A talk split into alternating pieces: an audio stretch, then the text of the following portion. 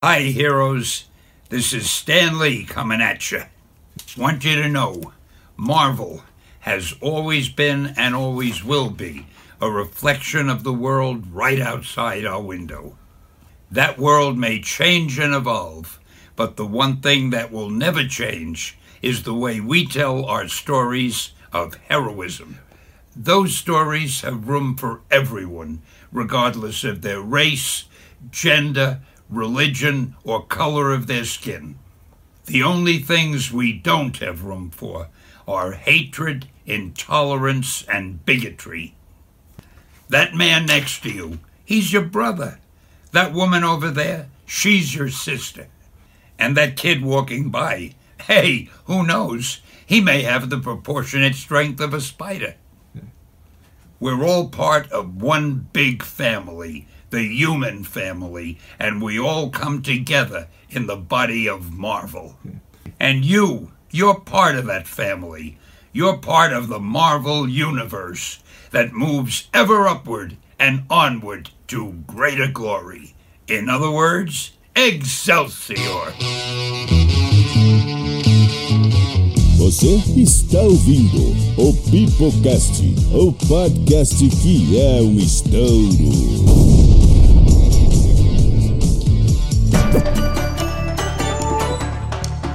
Fala galerinha do está começando mais um Pipocast para toda a sua rede de rádio, Anchor SoundCloud, iTunes ou qualquer agregador de podcast de sua preferência. Estamos aqui na parte 3 do nosso especial Marvel nos cinemas 20 anos. Se você caiu aqui de paraquedas, saiba, temos também a parte 1 e a parte 2. Vá atrás lá para ouvir esse programa inteiro ou fica aqui para ouvir só a parte do MCU, só a parte do grande Kevin Feige na produção da Marvel. Para falar desse assunto maravilhoso, estou aqui com o meu querido amigo Kevin Balduino. Fala galera, aqui é Kevin Balduino e eu posso fazer isso o dia todo, hein? E também estamos com dois convidados mega especiais e começando com o Andy Leme. E aí, cambada, aqui é o Andy e eu sou o Homem de Ferro. Ou será que não? E também, já conhecido de vocês, estou aqui com o meu grande querido Marcel. Fala galera, boa noite, eu sou o Ciel e PX, eu te amo 3000. Oh, que bonitinho. E o programa tão especial não poderia ficar sem um convidado extremamente especial. Então, meus queridos, me ajudem a receber esse convidado de honra diretamente do Quatro Amigos, diretamente do YouTube, diretamente da puta que te pariu. O comediante mais casado que eu conheço. Abro alas para Di Lopes. E aí galera, aqui é o Di Lopes e o Batman ganharia do Thanos sozinho. Oh, será que não? Sem preparo, né? ah, piadinha, piadinha pra gente começar aí bem. Fica tudo doente. Então, galera aqui. E galera, meu nome é Pedro PX e eu digo, mesmo depois de 20 anos de Marvel no cinema, eu continuo decenalta. Ah, pronto. Então vamos fazer o seguinte, o PX sai, a gente assume o programa aqui com o Dias e, e você vai falar de É, DC em outro programa, tá bom? Eu vou descer a porrada em quem discordar. Lá. Lastimável pra você. Lastimável, né? Vocês sabem que agora eu comecei um canal, né, de cultura pop, canal nerd, né, que vocês chamam aí, que é o Edição Nerd, né? Aham. E, e tem lá o- um cara que trampa comigo lá, o Luciano Guima, vocês devem conhecer que é comediante também. Esse maluco é, é trocadilho de, mas é Marvel, descer porrada, é 24 horas por dia.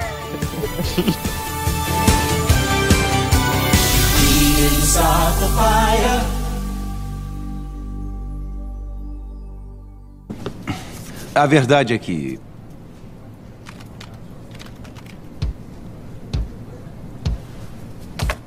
Eu sou o Homem de Ferro. Vamos lá, meus queridos. Como a gente terminou no último episódio, em 2008, um carinha chamado Kevin Feige, que começou lá como estagiário no filme dos X-Men, se unia ao Avi Arad, ao grande presidente da Toy Biz lá, que tinha feito parceria com a Marvel nos anos 90, e juntos eles entrariam numa de produzir o filme do Homem de Ferro. Só que, para o papel principal, eles queriam resgatar o bebaço, drogado e causador de intrigas Robert Downey Jr. Primeira coisa, parabéns pra esses caras, viu, velho? Olha aí. Visionário. Puta que pariu, velho. Muito bom. Caralho, É o que nego não que- acredita, nego, o nego não acreditaria em mim nem em sã consciência. Imagina se eu fosse um bêbado drogado. Puta, velho. né? Mas Esses caras são foda, velho. É que nem o cara que chamou o Charlie Sheen pro Dois Homens e Meio, velho. Pô, a gente tá fazendo a história de um bêbado pegador. Por que tal a gente chamar um bêbado pegador pra interpretar? Porque o bicho não tipo isso, velho.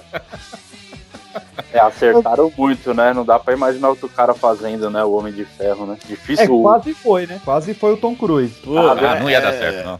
Não ia dar certo. Ah, Imagina, tá Tom Cruise correndo pra lá e pra cá. Ia Homem de ferro só põe a armadura e sai voando, cara. Tom Cruise é Ele ia querer correr de armadura, né, velho? Ele ia querer É, correr de armadura, certeza. Ele não ia usar os propulsores, ele ia sair correndo atrás do, do vilão. Mas ele corre bonito. Ele corre bonito demais. Como, como corre bonito o Tom Cruise? Ô, Corre. Você tá querendo. O Nicolas Cage é o pior cara que eu já vi correr no mundo.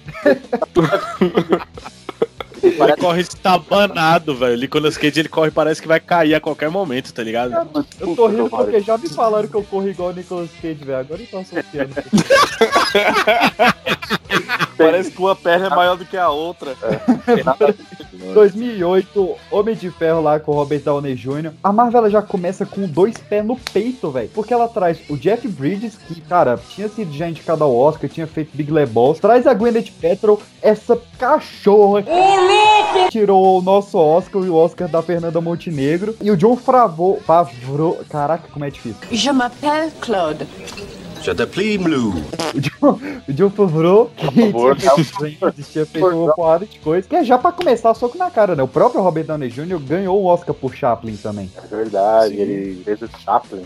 Colocou logo de cara eu mala, né? Do Terence Howard, que depois quis pular fora porque queria grana. perguntar um bagulho pra vocês, porque, tipo, eu acompanho, pa- assim, sou, sou fã, né? Não me considero entendedor, assim, pra caralho do mundo da HQ, essas coisas assim, de super-heróis. Conheço, até acompanho um pouco mais da DC, gosto pra caralho da Marvel, dos filmes, mas quando lançou, por exemplo, o Homem de Ferro 2008, eu não conhecia muito, sabe? Aí eu sempre tive uma dúvida, o Homem de Ferro já era muito forte pra, assim, pro grande público, era mais pra quem acompanhava mesmo, assim, que Não, conhecia. Não, Não. é, na verdade, essa galera todinha aí é time B, velho. A única coisa pra Não, mim o dos Hulk. Vingadores que não é time B é o Homem-Aranha. assim. Não, o Hulk, o Hulk Não, assim, não, não era. O Hulk era, era, cara. O, o Hulk, o Hulk ele é que nem o Flash. Ele, ele é, si- ele é sinônimo de rápido. apelido. Tipo, ah, É. o, ca- o cara ele é bravo que nem o Hulk, ou então ele é, ele é rápido que nem o Flash. O Hulk ele O era Hulk- esse nome, tipo, ó, não, o cara ele é o Hulk, sabe? Doido, todo mundo conhece o Hulk. Pois é, o Hulk, o Hulk era classe A. Agora o Homem de Ferro não. O, o desenho do Homem de Ferro ninguém viu. A HQ do Homem de Ferro viu uma bosta. Ela só veio ficar boa quando o Warren Ellis assumiu lá em 2004. E mesmo assim, aqui no Brasil ela não estourou tanto. E lá fora foi ok. Então, assim, velho, os caras Cara. fizeram milagre ali. Não, tem O- galera que só veio conhecer o Homem de Ferro mesmo depois do filme, em 2008. Antes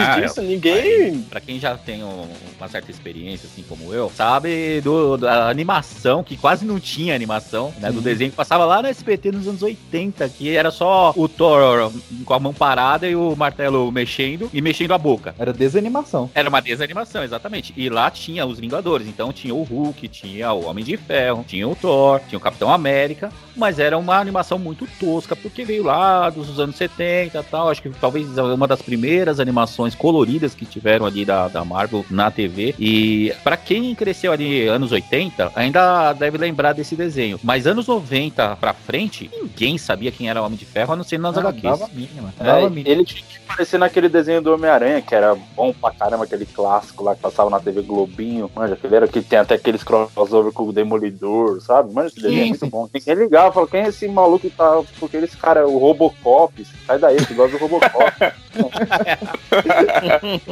É, só contextualizando aí, em 2008, quando teve o filme do Homem de Ferro, já tinha passado a Guerra Civil, a Guerra Civil foi em 2006, e nessa época, o Tony Stark, ele tinha se tornado diretor da SHIELD, e ele era, tipo, o homem mais procurado do mundo, né, o Norman Osborn, o Duende Verde tinha assumido a SHIELD, e tinha mobilizado o mundo pra perseguir o Homem de Ferro. Essa aí, tipo, é, é até hoje a melhor Isso nos história quadrinhos, viu? Nos, Nos quadrinhos, pra quem não Quadrinhos. acompanhou. Desculpa romper, mas eu sou o convidado, cala sua boca, deixa eu falar. Ei, né? Eu tô vendo só o povo não tá, tá interrompendo o cara, meu. É, era pra eu estar vendo Dark, só entendendo tudo. Uhum. Ah, mas o, o que valoriza muito o trabalho do Robert Downey Jr. e a coragem de ter escalado ele pra fazer o papel, porque teoricamente, por ele não ser um muito popular, né, pro grande público, deveriam ter pego um ator, assim, tipo, mais, mais popularzão, mais famoso, né, aos olhos das pessoas. Sim, sim. O Banana Júnior ele era famoso que ele tinha sido preso pela terceira vez, né? Essa era a fama que ele tava. Olha a fama dele, Sim. né? O, o, o filme foi uma redenção pra ele, né, na verdade. Porque pra ele foi um desafio. Ele tava, acho que se não pegasse papel de onde eu não sei quando que ele voltaria a ser um estrelato. Acho que ele seria tipo aquele ator assim que é bom e é pouco aproveitado. Eu não conhecia, eu lembro que o meu pai sempre foi. É época de locadora que eu assisti esse filme. Meu pai alugou esse filme na locadora e meu pai nem sabe nada de bagulho de super-herói. Meu pai gosta de filme de ação. Não sei porque ele alugou esse filme e eu assisti e pirei. Eu tá, já tinha saído, acho que o Batman, Cavaleiro das Trevas, já tinha saído e tal. E ver esse Homem de Ferro aí, uma paulada, mano, esse filme. Achei bom pra caralho esse primeiro. Falei, tá pô. Aí depois que eu procurei saber um pouco mais, sabe? Mas, cara, eu vou perguntar aqui pra vocês. Na época que vocês assistiram, vocês já viam filmes mais legendados ou vocês chegaram a ver dublado o Homem de Ferro? Não. Ah, eu, eu assisti. Dublado. Eu assisti dublado. Eu assisti dublado também. É bom, eu sou meio suspeito pra falar porque eu, eu amo dublagem. Cara, eu gosto muito da dublagem do, do, do MCU e principalmente dos filmes do, do Homem de Ferro. E não tinha como ser Ah, diferente, por né, que velho? será, né? Por que será que ele gosta? Oh, oh, oh, oh. Porque, cara, dirigido pelo Guilherme Briggs, dublado pelo Marco Ribeiro, que tinha Marco dublado Ribeiro. o tudo, né? O Michael Caio e tudo. E traduzido pelo Manolo Rey, que, pô, é o cara que, que traduziu o maluco no pedaço e, e dublava o Smith. Então, com esse time, cara, não tinha como dar ruim. É, mas, mas você que fala a verdade mesmo, a dublagem no MCU é muito boa.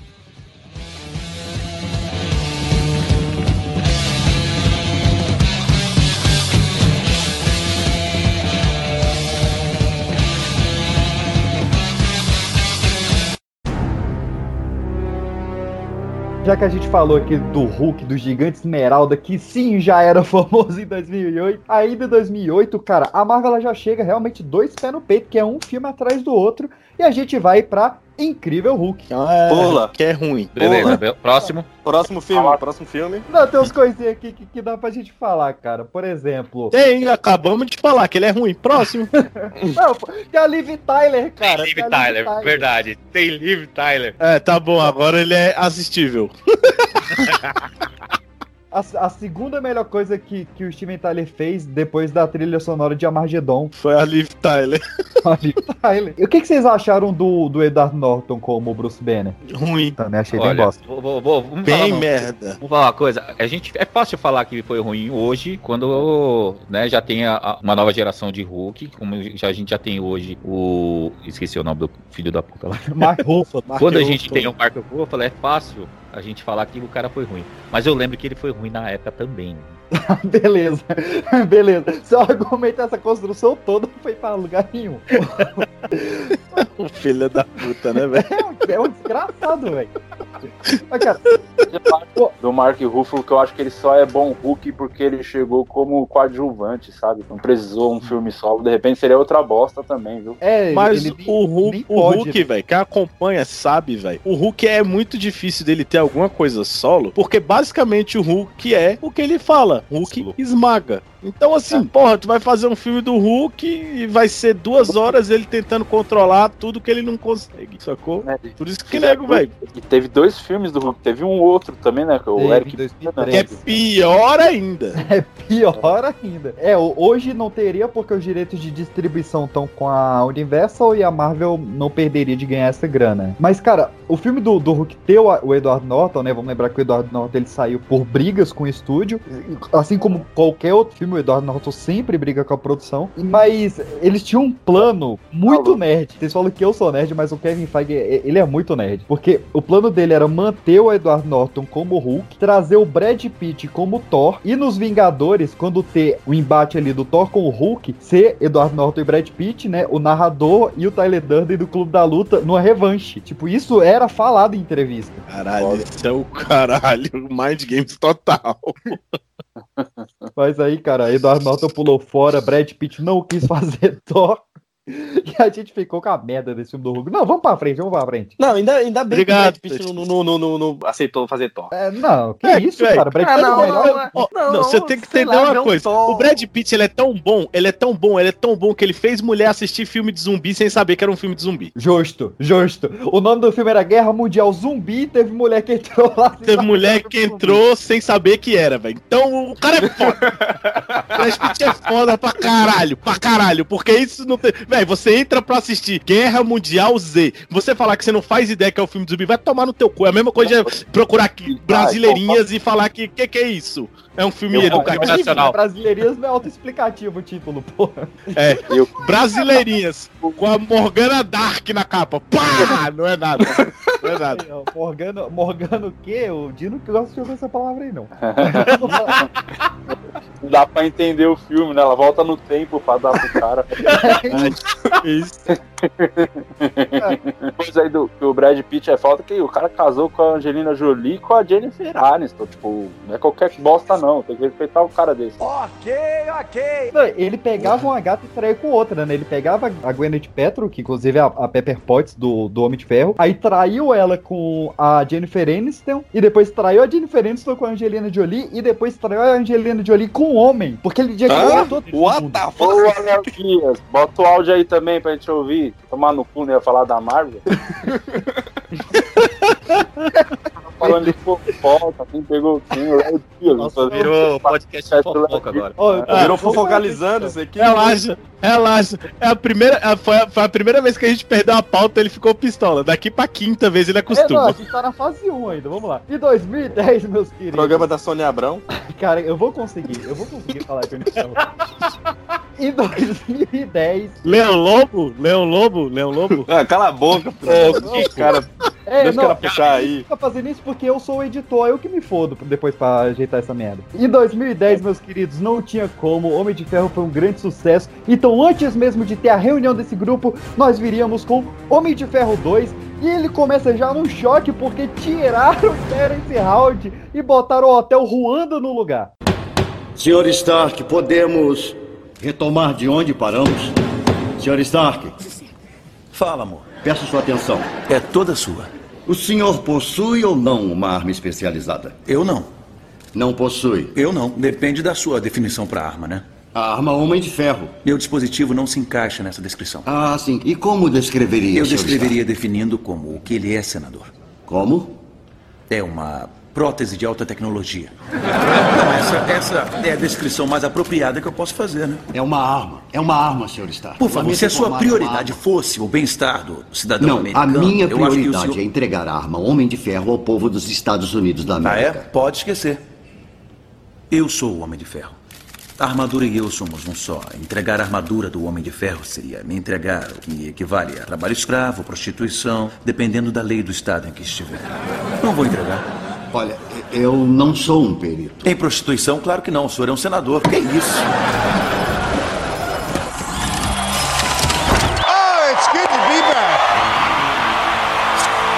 E a melhor coisa, velho, desse filme, sem dúvida, é It's not my bird. I want my bird. Aí. Yes. I want my board. I want my bird. Aí. Ó, É russo falando inglês, é muito bom, velho. Quem lê mitologia nórdica sabe, o Mickey Huck era, que, que era pra ser o Thor. Ali é um viking. Ali é um viking. Genuíno. Engraçado. Não, e você falou que a melhor coisa é a frase do, do Mickey Huck, você tá esquecendo que a gente tem Scarlett Johansson nesse filme. É verdade. Dando pisa no, no pessoal ali. A Scarlett Johansson, eu acho que, eu acho que de uns dos jeitos mais bonitos que ela já teve. Porque a bicha tá embaçada naquele filme 2. Parece que ela tá mais gata do que agora, velho. Tá, Não é verdade, cara. Aquela roupa dela, aquele cabelo dela, nossa, ela inteira. É, não, é porque eu acho que eu li em algum lugar que ela fez a cirurgia de diminuir, de diminuir as tetas. Eu, tenho a, eu sempre tenho a sensação Sei, que ela sei. tá com os peitos maior naquele filme do que agora. Ela fez 2015, eu lembro. É muito fofoca, velho. É muito programa é. Eu, eu tô, eu, tô, eu tô aqui esperando onde é que vocês vão chegar com isso. O CM é só um pretexto pra fazer. Ô, Di, você é um cara que acompanha esportes de corrida, Fórmula 1, essas coisas? Acompanhava antes, quando era moleque, assim, porque o meu pai é mecânico, né? Meu pai já trampou, era arrumar o carro da família do Senna, então tinha proximidade até da- dos familiares dele e tal. Então, é, Era, Foda-se, era só pra fazer um link aqui. O que, que você achou da cena de Mônaco, cara? Que foi foda nesse filme. Melhor, a única coisa boa desse filme, pra ser sincero. é. Olha. Primeiro E o- então, nossa. E a, a Want My Bird, cara. A última Bird é bom, não mete essa não. E aquele chicotão do bicho, o bicho Oh. rodando, o chicotão estalando, é do caralho também, filho. Tu tá é porra, borracha, o bagulho é louco. Bicho é o Beto Carreiro destruído, velho, depois do, do, do cavalo. O Nossa, problema desse filme nossa. foi essa o, o Sam Rock, né, mano? Sam Rock que. Nossa, que vilãozinho vagabundo, né? O Sam Rockwell ele é sempre vilão vagabundo, sempre. Tanto é que ele interpretou o Bush.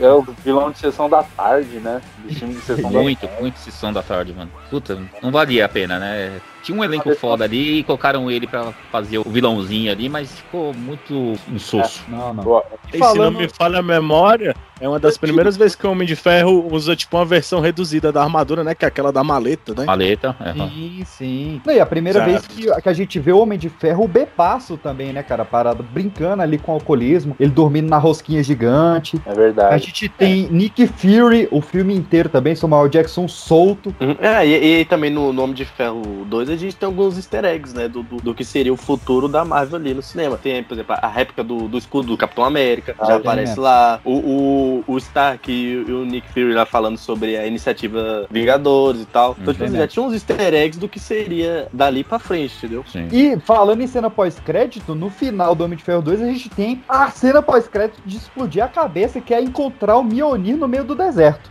E olha, tá, isso também, porque é muito foda, cara. É, então- abrindo as alas para Thor. Tiro isso, não é só mônaco não, não lembrava de tudo isso não, não sou tão, tão mongol igual vocês que lembra cada coisa. Pô, vou até reassistir É o filme novo, cara. Cara, Não a é, Pia? O Wikipedia tá comendo solto aqui, viu? Ah, não, aqui é o Wikipedia.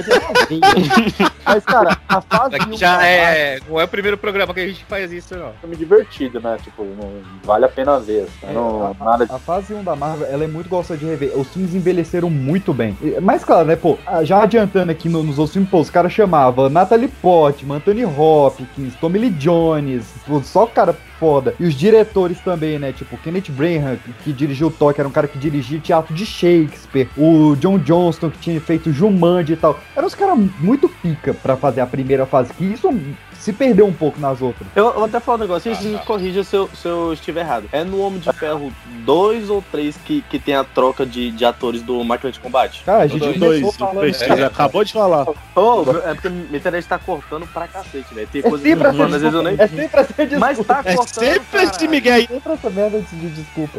Então, meus queridos, vamos, pai, meu ovo pra vocês. vamos falar de 2011 de Thor.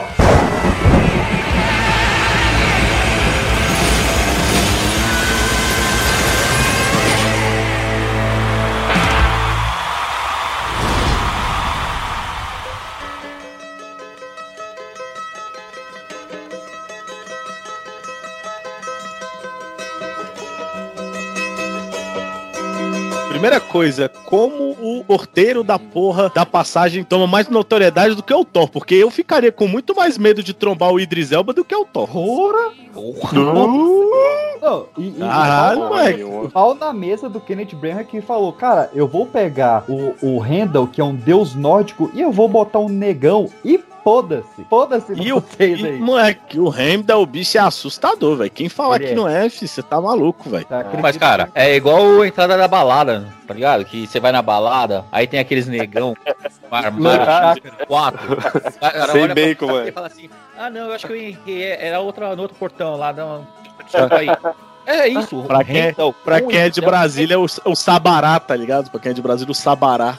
é Cara, eu sou de Brasília, não faço ideia do que você tá Eu falando. também não. Eu. Caralho, vocês não conhecem. a- Ah, é, é porque vocês são menino novo. Vocês são menino novo. Na época que bombava Micarecandanga aqui em Brasília, o Sabará foi a lenda. Sabará bateu em mais segurança e em mais pessoas do que a polícia militar toda junta. Caraca, mas a gente foge muito da pauta, velho. Que Thor. É um negão gigante, porra. É isso que tem a ver. Oh, mas se o Randall, ele é, ele é segurança de boate, ele é um, um puta segurança de boate gay, né? Porque a ponte do arco-íris seria um puta nome de boate gay. Cara, faz Fugindo da pauta, caralho. De novo, aí, ó. De Ah, novo. ah, ah. Ó, só eles que fogem, eu sou o intocável pauteiro. Filho Da puta. Então vamos falar do vilão do filme do Thor. Que ele Mas foi lá que a gente conheceu o Hiddleston ou o Loki. É verdade. É, o teste pra Thor. É isso, foi engraçado, né, cara? O bicho tá.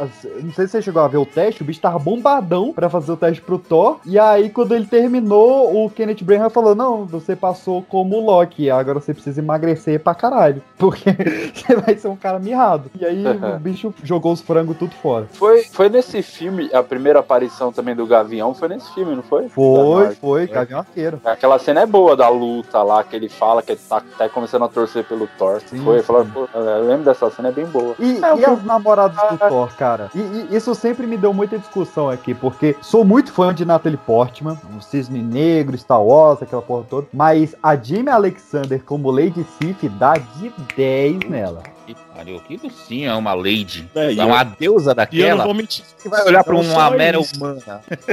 E ó, Mas é humana. eu vou te falar a real. A primeira vez que eu vi ela, eu imaginei muito, muito, muito, muito, muito ela como Mulher Maravilha também, velho. Ô, ô Andy, sabe quem é que gosta de uma mera humana? Lá vem. O. Quem? Então, bora, a- uma mera humana, Aquaman, não? Está começando o UTC! Não. Não, não, não, não, velho. Caralho. Deus. Não, não, mano, só uma pergunta aqui. Tudo bem que Ah. vai fugir da pauta de novo, mas, ô, ô, Diego, você acha que o PX dá pra um bom comediante?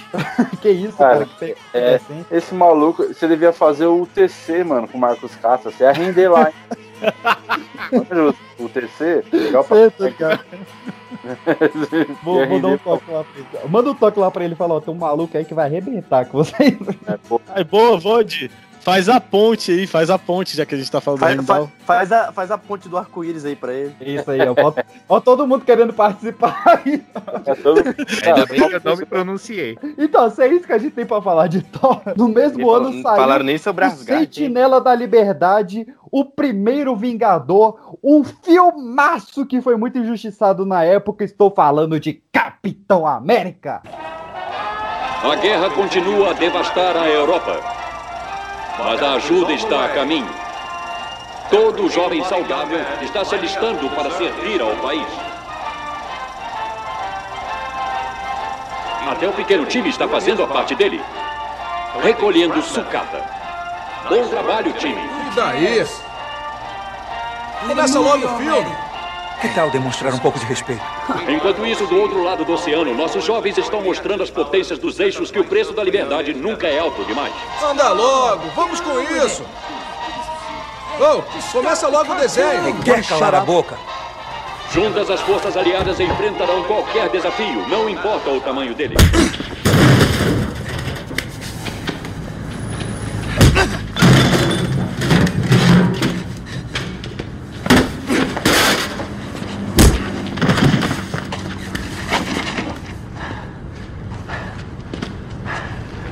Você não sabe a hora de parar, não é?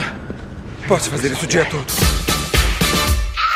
Muito bom. Esse filme é foda, velho. É, é, é não, né, né, é nesse filme que a gente vê pela primeira vez uma joia do infinito. A gente vê o Tesseract lá, o de quando. Qual é o nome do Não, o? Tesseract Puta aparece que. Não, o Tesseract Não. aparece no Thor. Aparece Mas a gente descobre que o Tesseract é uma. A gente descobre que o Tesseract é uma joia no Capitão América. Justo, justo. Então quer ver que se tu vê uma bola Ah, hoje, mas você descobre quando que ela é uma você- bola amanhã, ela você- não é uma bola. Quando você viu o Tesseract no Thor, você já sabia que ele era uma joia? Cara, que papo de maluco, bicho. Vamos lá. Né, velho? Que isso? Que porra é essa? É o Caio, certeza que é o Caio. O cara entrou. Ah, o cara tá no fio da estrada.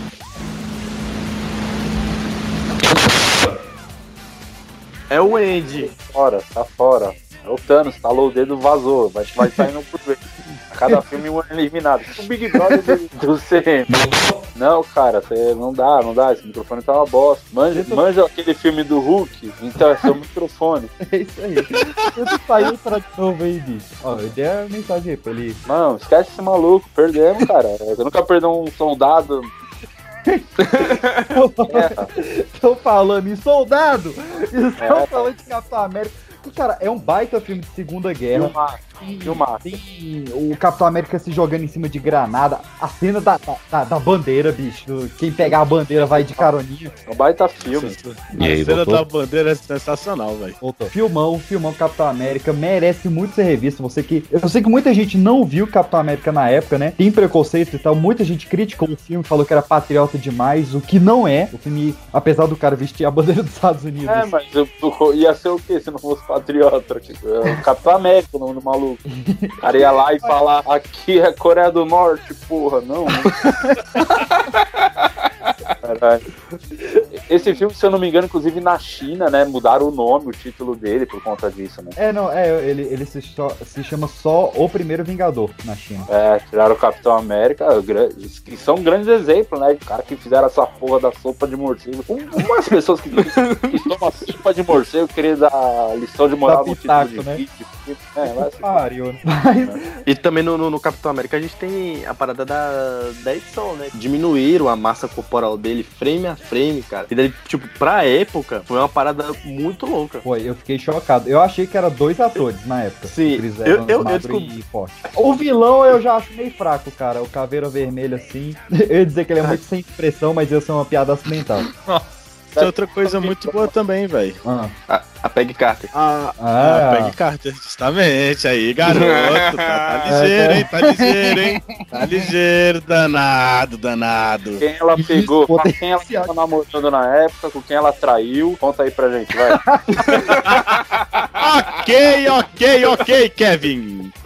Não, eu, eu não tenho nada a ver com isso, não. Eu não sou do fofocalizando, não. É Vocês aí. Focalizando. E o que dizer da cena pós-crédito de Capitão América que finalmente a gente fez a ligação pro tão esperado Aventura dos Vingadores? Relembra a cena aí, É. por favor, que eu esqueci. Tudo bem aí, PX? Pô, o Capitão América acorda em 2012 e sai correndo. E eles fizeram uma réplica de um quarto dos anos 40, todo de papelão. E aí o bicho sai bruto, bravo, na- no meio da Times Square, que foi uma cena mega polêmica de se gravar. O Nick Fury fala, e aí, porra é essa? E ele fala, eu tinha um encontro. E pá, fecha o filme. Ô, mas os caras foram muito. Pô, era Shield, né, mano? Como é que os caras põem um jogo que ele já tinha ouvido, colocando no rádio como ao vivo ainda? Pô, Pois é, foi vacilo. Acontece, né, velho? Ah, tá, não tinha como, não tinha como prever que ele tava no estádio esse dia também, né, cara? Vocês Ah, também, não, né? é- Porra, é não, assim, era de- é, só- mas aí como é era que nego vai adivinhar? Era Shield, era só. Os caras estavam nem caras- pô, na época. Os cara, era só os caras pensar assim, mano, quando que ele sumiu? Ah, foi mais ou menos nessa semana aqui do ano tal, do mês tal. Ah, vamos pegar É, um. vamos pegar jogos todos os jogos semana depois, né? Depois. É, qualquer coisa depois. Rapaziada, vocês estão ligados que o Capitão América não existe, Shield não existe. Nada disso tá bom, não, que às vezes eu fico preocupado até, né, mano? O cara fala, caralho, achando que aconteceu o bagulho. Calma, calma, respira. Mas, cara, Capitão América abre espaço pro que na época, e eu quero ver quem é que vai mudar minha cabeça aqui pra falar que na época de 2012, Vingadores era o melhor filme de super-herói já feito. Então. Thor, o que ele pretende? Ele tem um exército, os Chitores. Não são de Asgard nem de nenhum mundo conhecido. Quer liderá-los contra o seu povo. Eles lhe darão a terra. Creio que em troca pelo Tesseract. Um exército. Do espaço. Ele está construindo outro portal. Por isso precisa de Eric Selvig. Selvig? Ele é um astrofísico. É um amigo. Loki o enfeitiçou de alguma maneira. E também um dos nossos. Por que ele se deixou ser capturado? Não vai liderar as tropas daqui. Não devemos nos concentrar no Loki. O cérebro dele é como um saco de gatos. Aquele cara é maluco. Cuidado como fala. Loki está além da compreensão, mas é de Asgard. E ele é meu irmão. Ele matou 80 pessoas em dois dias. Ele é adotado. E é, difícil- concordo. É difícil competir, viu? É difícil competir com Cara, ele. né? Foi uma coisa inesperada pra muita gente. Não, foi um milagre. Tipo assim. O Vingadores 1, ele é, É, um e- milagre. E, velho, é o primeiro filme, assim, que eu acho que a galera viu realmente o que que a galera, que esses heróis eram capazes. Que antes todo mundo. Porra, o Homem de Ferro é massa. Porra, o Capitão América é massa. Porra, o Thor é foda. Porra, o Hulk é isso. Aí quando sai o filme, neguinho vê, caralho, olha a que ponto esses caras conseguem chegar. Não, e aí que foi onde começou a história de criar o universo né, compartilhado e depois unir num único filme. E, e mais, começou ali, né, com todas essas histórias capítulo a capítulo, trazer um pouco do que é HQ de, ou das animações episódicas em formato de cinema. Foi importante pra caralho. Esse filme é um dos mais importantes, realmente. Que juntou todos os heróis, assim, foi foda. Ainda mais pra época, não tinha referência disso, né? Explodiu a cabeça das pessoas. Falou, caralho, então. Ah, esse mesmo cara é o. Tipo, as pessoas leigas. Lembro de ir com a minha mina ver o filme e falar, ah, então esse cara, aquele filme que a gente viu, é o mesmo daquele filme mesmo? Eu falei, é o mesmo, acredita? Acredito. Mas, cara, vamos relembrar então algumas cenas fodas, né, velho, desse filme marcante, porque pra mim foi um tapa na cara a primeira cena do filme, tirando a introduçãozinha ali, ali do, do, do Loki voltando, mas depois do, do título do filme que tem a cena da Natasha Romanoff amarrada, e você pensa, Caraca, prenderam a Viúva Negra. e era um teatrinho, cara, e. Nossa. Deus fraco, tem muita coisa que marcou naquele filme lá, é bem legal mesmo. Ah, tem a, a- a frase lá também que o, o, o Loki diz. Ah, eu tenho um exército. E hoje fala, não, nós temos o Hulk. We have a Hulk. Puxar pro meu lado também o lance do. Eu não lembro exatamente como era do Thor falando do, da- do irmão dele, né? Falei, meu irmão, falou, mas matou não sei quantas pessoas, né? Mas é adotado. Ele é adotado.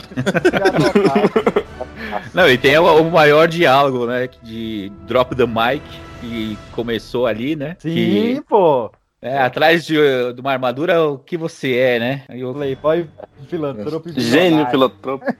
É, gênio, playboy. rendeu de meme até hoje. assim, Nossa, verdade, velho. Você fala de controle, mas semeia o caos. Pelo menos ele tem estilo. E nós somos o quê? Uma equipe? Não, não, não. Nós somos uma combinação química que provoca o caos. Somos uma super bomba. Olha só, é melhor se afastar. Ah, vamos deixar o picolé desabafar, gente. Você sabe muito bem por quê. Se afasta. Tô doidinho pra você me afastar. É. Um homem grande com armadura. Sem isso, você é o quê? Gênio, bilionário, playboy, filantropo. Conheço caras que não têm nada disso e dão 10 de você. Eu já vi esse filme. A única coisa pela qual luto é você mesmo. Você não é um homem que se sacrifica, que deita no arame farpado para outro poder passar. Acho que eu cortaria o arame. Sempre uma resposta. Sabe, você até pode não ser uma ameaça, mas pare de bancar o herói. Herói? Como você? Nasceu de um laboratório de experiências, Rogers. O que você tem de especial saiu de um mero frasco. Tá, de verdade. Tá a cami- Fala velho, tá também- camisa, velho. Também que fala, eu entendi a referência. Isso é meme até hoje. Até hoje. Eu posso fazer É, isso o esse- dia todo também. Ele Foi- repete. É a primeira vez que ele repete isso. É, foi. Porque esse também, é, né, o sarcasmo de Tony Stark, como sempre, ele chega na, na frente das telas ali e fala assim, meu, como que ele consegue enxergar com um olho só e tampa o outro olho, né, se referente ao Nick Fury? Mano, Sim. muito sarcasmo. Muito Mas, bom. cara, E tem outra coisa muito boa também nesse filme, velho. Ah? Maria Hill. Maria Hill. Ah, garoto! Ah, Ah, uma das mulheres mais lindas do mundo. Mas o, o Vingadores, ele é um milagre porque ele consegue juntar a vibe do Homem de Ferro, que é aquela parada de humor rock and roll, né? Toca ACDC, toca Black Sabbath. Tem a, tem a parada patriota do Capitão América. Tem a parada mais endeusada e gloriosa ali do Thor. E tem a porradaria do Hulk. E quando junta eles, quando tem aquela cena milagrosa da câmera rodando e tá eles um de costa pro outro, aquilo arrupia onde não tem cabelo. É, e também tem uma coisa muito triste nesse filme que é quando o Coulson morre, né, velho? Oi, pra mim ele morreu ali, não tem essa de voltar na série não. Pra mim ele morreu ali pra eu sentir aquela dor. Tá baixo astral isso aí, velho. Nesse filme a gente conhece melhor duas das pedras do infinito, né? A gente tem o Tesseract, que é a pedra do espaço, e o cetro do Loki, que a gente descobre ser a pedra da mente. E não só isso, né, meus queridos? Porque quando termina o filme, todo mundo já tava acostumado a ficar ali sentado esperando os créditos, e eis que não, surge o titã Oxi. louco Thanos. E aí foi nerd arrancando cabelo da cabeça, e o resto falando, que porra é esse cara roxo? E que Thanos feio do caramba. Ele viu? Não tinha nem ator. Outra coisa, que, outra coisa que envelheceu bem o Thanos, viu, velho? Porque ele era feio, mas o bicho agora é a diferença. É, o olho dele brilhar, sei lá, que tá esquisito. E tem outra cena pós-crédito também top, né? Quando eles estão lanchando lá na. Tem o Shuarma. É, Isso. Isso aí foi uma explosão de todo mundo queria ver deixar o arma depois desse filme, velho. É, não, é, foi, era o novo Temaki, novo Cupcake. Novo Japa, né? Novo Vida Japa.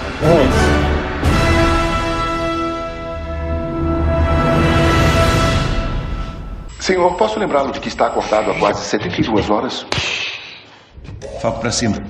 Boa noite e bem-vindas à maternidade. Tenho o prazer de anunciar a chegada iminente da sua linda irmãzinha Casca Grossa. Close em mim vai abrindo. Coloca dia e hora. Marque 42, teste do traje de propulsão prensio autônomo. Iniciar sequência. Jarvis, abaixa a agulha.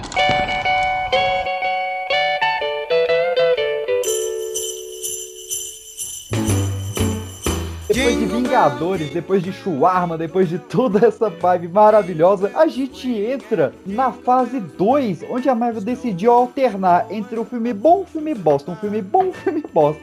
Começando com o filme bosta, que foi Homem de Ferro 3. É, pronto, Próximo próximo, filme. Próximo filme. Cara, é o filme de armadura. É um filme de armadura. É um filme de armadura.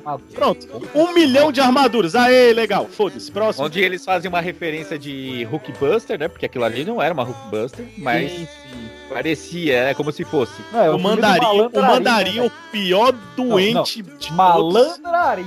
Malandrarim. Malandrarim. Não é o mandarim. É o malandrarim mesmo. Pô, bem Kingsley, cara. O cara foi Gandhi no cinema. E o cara vira o mandarim. Vamos elencar, então, piores coisas do, do Homem de Ferro. Tem um, um trailer maravilhoso que não entregou nada. Não ter ACDC, que foi um puta vacilo. Tem música Foi, de Natal. Aí bota aquele moleque chato, catarrento. Nossa, que filme... Não, não, não. Esse não, não envelheceu bem, não salva. Até que o molequinho, o molequinho podia ser pior. O molequinho ainda é divertido. É, ele dá uma salvadinha aí no- no- nas piadas, né? É. Não, ó, o trabalho, a atuação dele com, com o Robert Downey Jr. até que vai bem. Eles fazem uma boa dupla ali no, no filme. Não que seja pra o nível do filme, tá? Eu tô falando. o Robert Downey Jr. ele faz bom. uma dupla boa comigo. Ele esbanja boa atuação. Calma, Pessis, calma, calma, Pessis, calma. Ó o retorno. Ih, rapaz. Mano, na moral, eu tô Tim Maia. muito puto, velho. Tim Maia Por chegou. quê, cara? Eu tô muito puto. Mano, se eu fosse rico, eu tinha pegado meu notebook e jogado essa porra na parede. Essa é desgraça. Ô, Caio, entre com, com a educação de Lopes tá aqui presente com nós. Ah, e aí, Di, beleza? E aí, mano, você que demorou uma fase pra chegar? Oi. Di, só que eu vou te falar uma coisa, já que você tá assistindo Dark, ele tá na primeira fase, viu? Você que não reparou porque vocês são de linhas diferentes. É verdade, é verdade. Inclusive, ele é seu pai. Olha só, o, computador tava funcionando normalmente. Aí eu falei, não, vou reiniciar essa porra que já já vou gravar. O Di vai estar lá, quero gravar com ele. Essa desgraça tem meia hora que tá rodando aqui. É, ninguém se importa, mano, com o seu computador. Vamos aí. Jingle bell, that's the jingle bell, that's the jingle bell rock.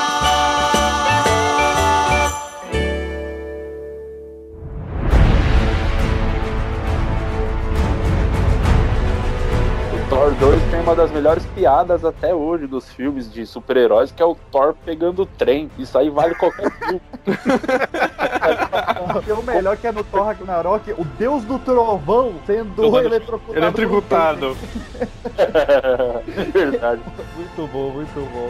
Mas é uma merda. O filme é uma merda. Só que entre essas duas merdas, meu querido, entre esses dois cocôs, nós tivemos um milho que foi o sensacional Soldado Invernal. E que surpresa boa foi esse. Hum.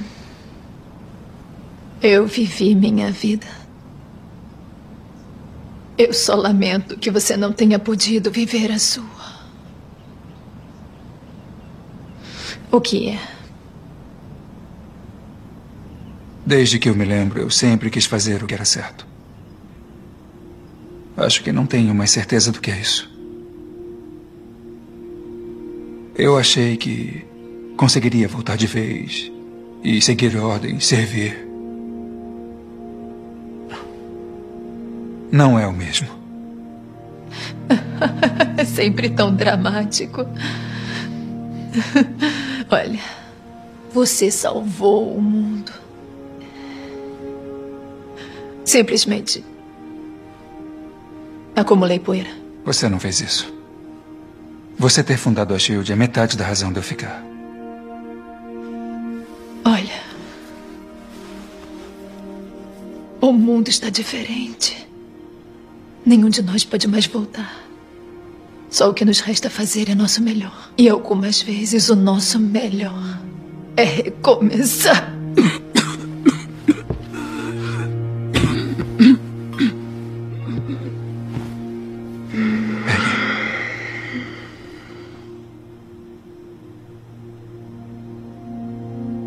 Steve. O quê?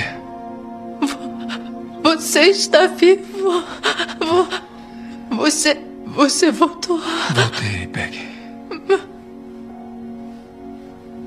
Já faz tanto tempo. Tanto tempo. Não podia abandonar a minha garota. Não quando ela me deve uma dança. Até o Ultimato era o melhor filme da Marvel. Soldado Invernal. Cara, era, era. Filmaço, filmaço. Massa, É cara, muito bom, velho. É Investigação, muito bom. ação, ação porrada Ó. crua, seca. As lutas. Natasha Romanoff, na, na, Natasha Romanoff fazendo o cara perder a graça no meio do rolê. É, rapaz. Não, Mas filme, fala, né, velho? um filme de super-herói com espionagem, com ação, com tudo. mano. Tudo que tinha direito ali. Foi, foi bem roteirizado, um- bem montado, um filmaço. É, as, se- as sequências lá do Nick Fury, lá do carro. a Também, luta- sim. a, a apresentação do Soldado Invernal foi muito boa ali. Todas aquelas lutas que aconteceram ali no asfalto, porradaria, aquela cena do Capitão América quebrando as paredes, correndo. Eu acho que foi o filme que mostrou o quão foda era o Capitão América. Puta Sem dúvida, filme. cara. Ah, filmaço, filmaço. Os plots do filme também, né? Que ah, morre, não morre, mas não foi aquele negócio morre, ah, de repente voltou. Não, foi uma coisa estratégica, né? Pra esconder o Nick Fury. Então, Foi, foi bem, bem, muito bem montado. Não, e só pra surpreender, não, não foi tipo, quando ele morreu, você falar, ah, vai voltar. É, vai Quando morreu voltar, Nick Fury, eu falei, caralho, morreu o Samuel. Jackson. Pro Dick que gosta de Dark, né, já que a gente tá datando esse podcast aqui foi de Dark, tem o Capitão América dando em cima da sobrinha, e que é mais velha que ele, aquela loucura. O pessoal da, de Hollywood gosta do sexto, né? Gosta, acha bom, acha bom. Mas, cara, o Ti falou que, que até Ultimato talvez fosse o melhor filme de super-herói, mas em 2014, cara, o que dizer da porrada que foi Guardiões da Galáxia? Ooh, child, things will get brighter. Escuta essa parte. Ooh, child, things are gonna get easier. Ooh, child, things will get brighter. Agora vai com tudo! Someday, we'll put it together and we'll O que get é it all. Vendo quem dança mais. Eu ou você? Me diga agora, que coisa é essa? Eu tô distraindo você, seu poço de burrice.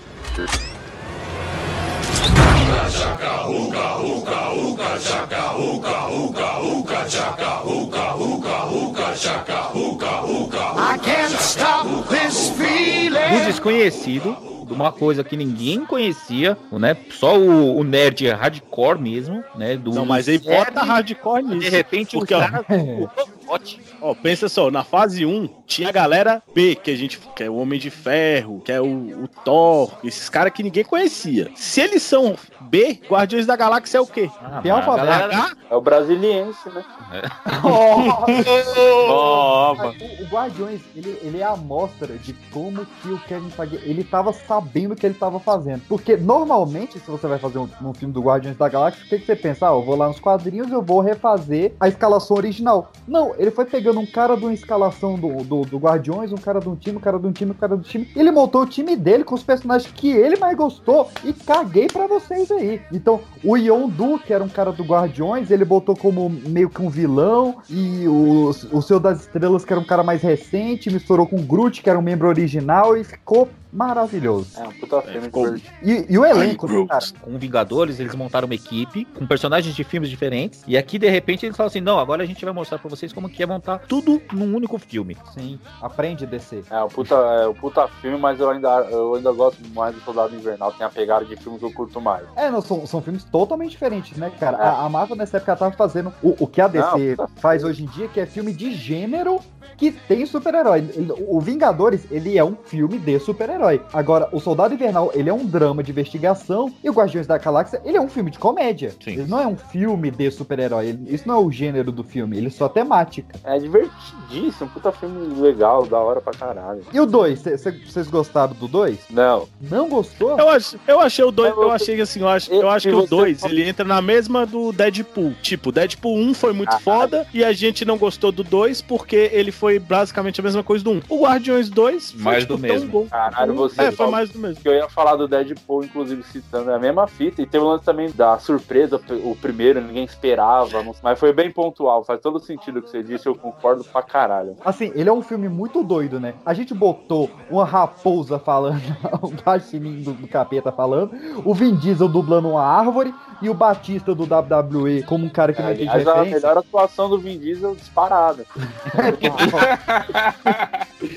E o cara falou, pô, deu certo, então no 2 eu vou fazer esse cara ser filho de um planeta e a escrava sexual dele ser uma pálida com anteninha e caguei pra vocês. E dá certo de novo, velho. O Cordinho falou aqui, se a Marvel vender bosta, nós compra, porque vai ser bom. Olha, sinceramente. Mas é um truque. Não, é muito mais do que isso. Ah, tá. Então aquele que for digno possuirá o poder. Qual é, cara? É um truque. Ah, por favor, fique à vontade. Anda. Sério? Vai lá. É. Tá. Ô, vai ser lindo. Clint, sua semana foi difícil. Ninguém vai te zoar se não conseguir levantar. Você sabe que eu já vi isso, né? Uhum. E eu? Ainda não sei como se faz. Sentiu o cheiro da zoação? Por favor, Stark, faça as honras. Eu nunca fugi de um desafio justo. Só quero. É física. Tá, então se eu levantar, vou poder governar Asgard. Vai, é claro. Claro que não. Minhas leis serão muito divertidas. Eu volto já.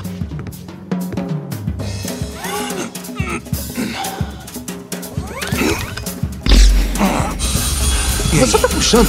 Somos uma equipe, né? Finja pelo menos, puxa! Demorou.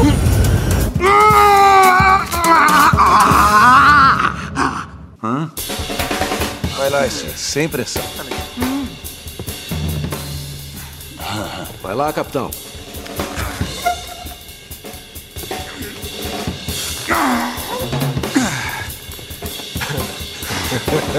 Nada. E, viúva? Ah, não, não quero fazer parte dessa brincadeira. Com todo respeito ao homem que não queria ser rei, mas rola um truque. Do caramba. Steve, ele quase falou um palavrão. Contou sobre aquilo? O cabo tem um sensor, tipo uma trava de segurança. Só funciona para quem tiver as impressões digitais do Thor, numa tradução literal. É, essa é, na verdade, uma teoria muito interessante, mas tem uma mais simples. Vocês não são dignos. Cara, Era de Ultron, ele é um filme muito bom que eu vi no YouTube, porque eles entregaram tudo nos trailers. Sim. Eu lembro que na Foi. época saíram três trailers totalmente diferentes, mas que tinha toda, todas as surpresas boas do filme, né? Que era a luta do, do Hulk contra Hulkbuster, cena do martelo. O Era de Ultron é um filme que ele é ruim, porque ele não tem contexto. Só que ele se tornou bom depois de Ultimato, que Isso. trouxe tudo aquilo. Então, assim, é aquele filme que você assiste e você fala assim, tá, assisti uma vez, acabou. Mas depois que você assiste toda a saga, você fala, caralho, o Era de Ultron, ele foi um filme chave pra tudo que viria depois. Então ele ficou bom com o tempo. Você está com a minha implicância com o Ultron, né? A boquinha do Ah, Ultron. pô, Tem uma boquinha, assim, uma boquinha. Voltamos a falar da boquinha. É porque, cara. Fala o- 300.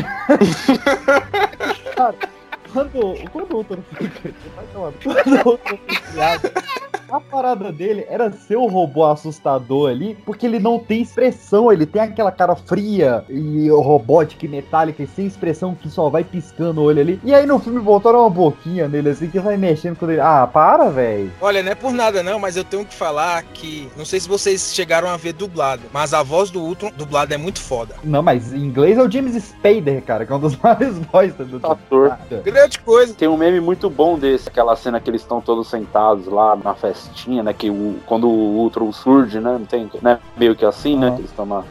E Uhum. tem um meme que, ao invés de ser o Ultron, é o Batman. Assim, os caras assustadíssimos com o Batman. Muito bom.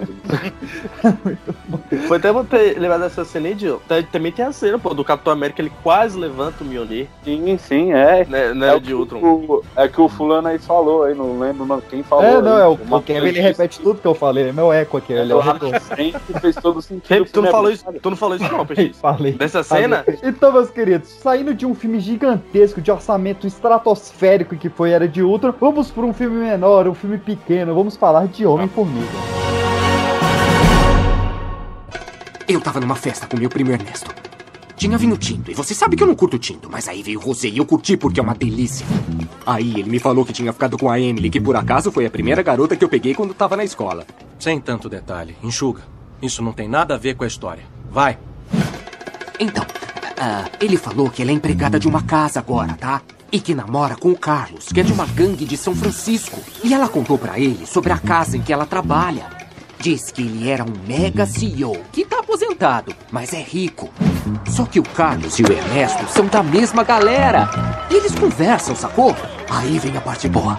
O Carlos falou: Aí, irmão, esse cara tem no porão dele um cofre dando mole-mole, lotado. Aí o Ernesto veio falar comigo porque eu sou da malandragem. Aí eu falei: A Emily falou pro Carlos, que falou pra você, que falou pra mim. Qual é a desse cofre? Ele falou: Não sei. Ela só disse que o que tem lá é super secreto e com certeza tá valendo bem.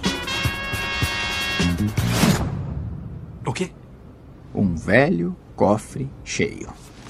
E o cara tá viajando. Legal. Tem um cara velho que tem um cofre e que tá viajando. Vamos começar com isso.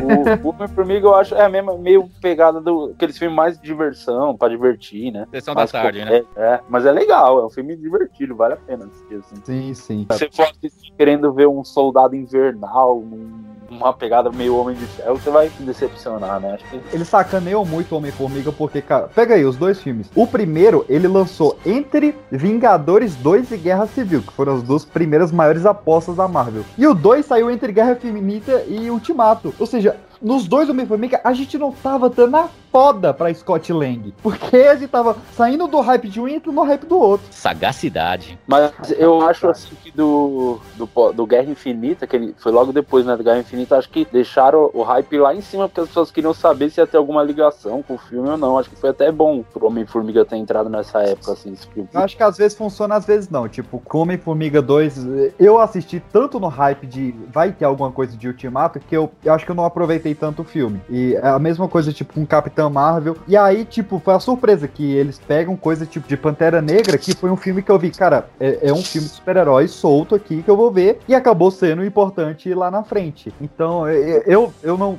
não curto tanto. Eles botam, tipo, um, fi- esse filme pequeno entre, entre dois grandes sem ter essa ligação. É, mas, mas aí, aí você tá vendo o lado fã, mas o lado negócio, business. Sim, não, com É certeza. grana, bilheteria. Então, é o melhor momento pra botar esse filme é logo na, na- com essa expectativa mesmo. Pô, será que vai ser mencionado alguma coisa e tal? E Teve outra coisa muito boa também, Homem-Formiga. Ah, Lá vem. a, a Kate do Lost, a Evangeline Lilly. Aí, garoto, boa, boa. Tá sintonizada aqui, ó, tá sintonizada. E, É e- e teve o. Taradão o- do Pipocast. E, te- e- e teve o cara de. O, o maior ator de rave que temos, né, cara? Fazendo o, o Hank Pym. Que que é isso? Michael Douglas!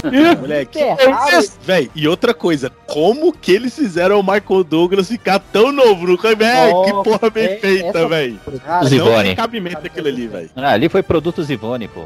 Foi. Moleque, não, tem, não, essa cena não tem cabimento, velho. Que cena escrota, filho. Ali já era um prelúdio do que viria do CGI, o que a gente vê hoje, né? É, foi, foi um, uma escala, né? A gente, primeiro a gente viu isso no, no Ajuste de Contas, que era aquele filme do, do Stallone com De Niro, só que era eles paradinho ali, né? Depois a gente viu no Reiki Pin, que já era o cara atuando, o cara gritando, mas já fazendo gancho pro próximo filme de 2016, tapa na cara foi a cena do Robert Downey Jr. adolescente no início de Guerra Civil.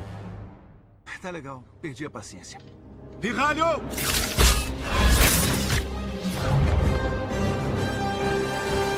Mandou bem, garoto. Valeu. A aterrissagem podia ter sido melhor, que a roupa é nova. Mas não tem problema, Sr. Stark, ele é perfeito, obrigado, tá? Tá, tá, não faz É. discurso agora não. Tudo bem. Cap- capitão? Sou seu fã, eu sou Homem-Aranha. Depois a gente fala disso. Foi Oi, galera. muito bom. Teve ocupado. Você tem sido um completo idiota. Envolvendo o Clint, resgatando a Wanda de um lugar da qual ela nem queria sair, um lugar seguro. Eu tô tentando. Eu tô tentando impedir que você desmantele os Vingadores. Você fez isso quando assinou. É, e se brincar foi a única coisa boa desse filme também, né? Que isso, cara? Guerra Não, é doido, cara. Para! Tem um. Que isso? O Homem-Aranha entrando no universo. Porra, tá doido. Boa, Não, melhor não, introdução ah, personagem. Homem-Aranha entrando, no MCU, meu louco. Alguém derruba o Marisa Maciel. Tomei, cara. Marisa Esse Tomei. filme aí. Esse que filme aí é muito ruim, é muito ruim, velho. Pô, tá na internet aí. Caralho, é muito bom falar alguma coisa que ninguém espera que você vá falar, velho. Todo mundo me apedrejando e eu cagando. Tá Michael Douglas, total.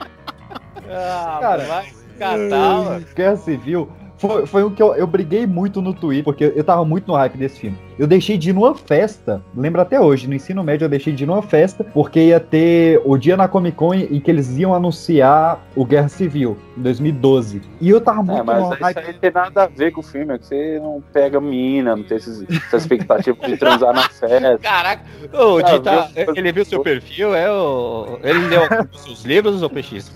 É, não precisa ler, né, velho? Depois dessa frase, eu vou deixar de ir na festa pra ver a parada da Comic Con, já, já falou, velho.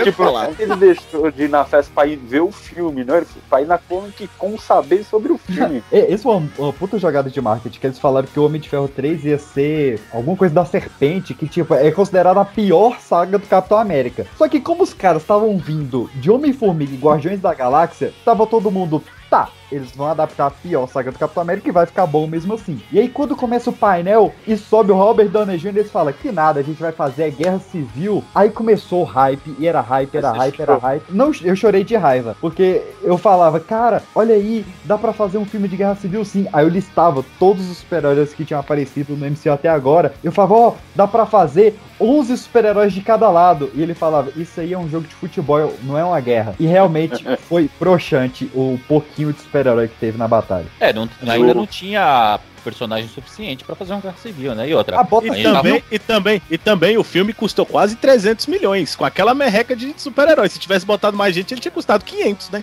Mas põe figurante, o disso nome do também. filme é Guerra Civil. Civil, cadê o civil? A guerra é super super-herói. Ele não entra no título ali de, de civil. Sei lá, eu me perdi no meu argumento. Bom, vamos, vamos falar uma coisa aqui, o PX. Eu olha, tô doidão. O, o PX e todo mundo que ainda briga com essa questão de ah, porque é uma adaptação do quadrinho, tem que ser fiel, tem que trazer o que o quadrinho trouxe.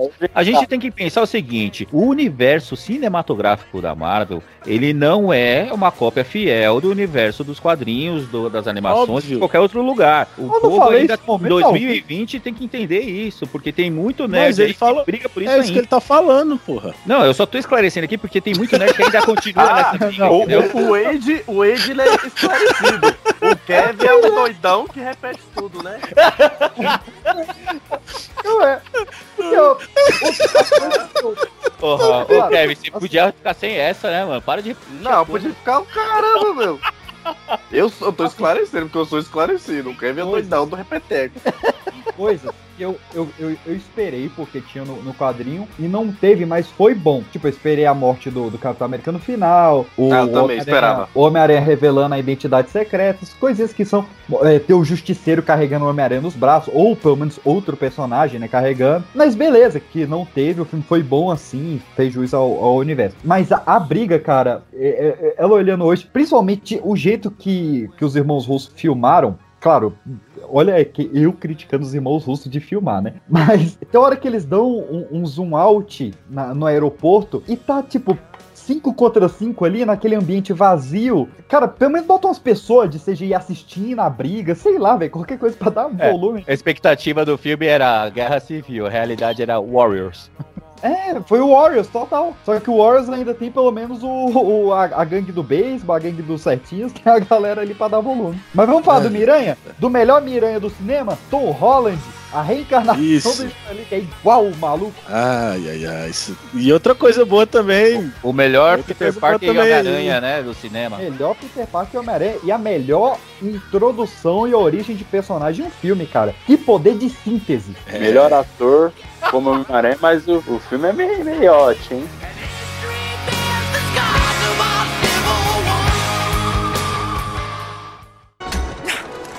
E agora, as últimas notícias. As imagens chocantes foram liberadas hoje cedo no site de polêmicas clarindiario.net. Está aí, amigos, provas concretas de que o Homem-Aranha foi responsável pela morte brutal do Mistério.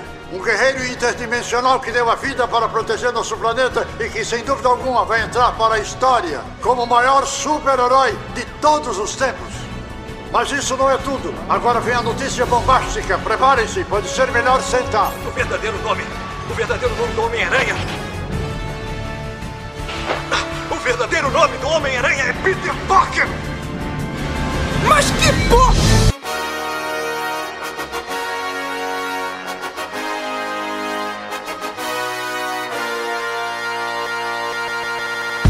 Os dois, bem meia boca. Os dois filmes do Homem-Aranha solo, muito meia boca. Os- Ah, eu acho cara. que é porque, pelo É um lance filme de adolescente, né? É, e quando ele apareceu no Guerra Civil ou também no Guerra Infinita, a participação dele foi muito mais é, forte e impactante do que o filme inteiro, solo, duas horas dele lá. Ah, Cara, chatinho. Para, o, nada. o- o filme do, do Homem-Aranha, ele é um filme que ele me deixa mu- muito em conflito interno, assim, porque eu gosto muito de muita coisa ali do filme. Do, do clima de colegial que finalmente a gente teve, que antes era o Tom Maguire, com 28 anos, fazendo o cara É. de oitava série, né? Agora a gente tem um moleque na escola. Não, O oitava clima série neo- não, o cara já tava no high school, pô.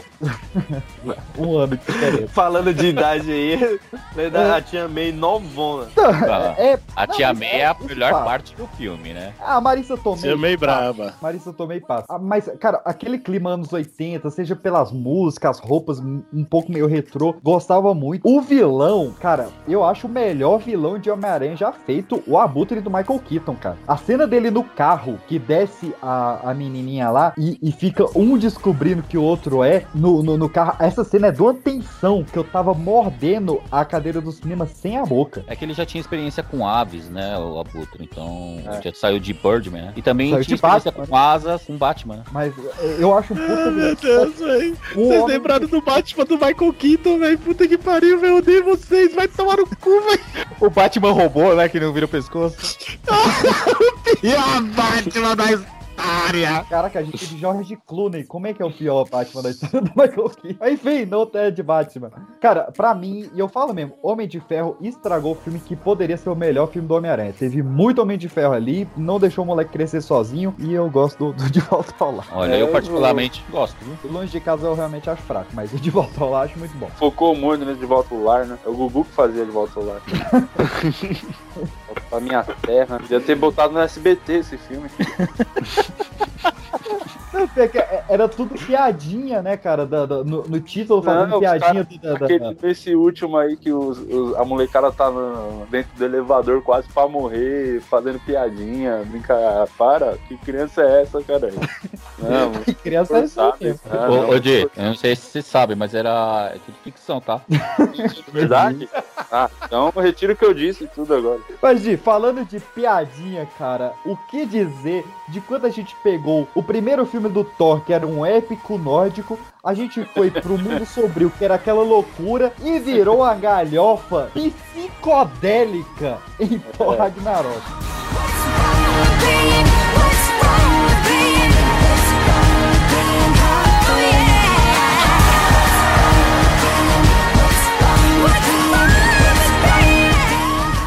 Quando você tinha dois olhos, só via metade da pintura. Ele é forte. Sem meu martelo eu não consigo. Você é Thor, o deus dos martelos? Hum?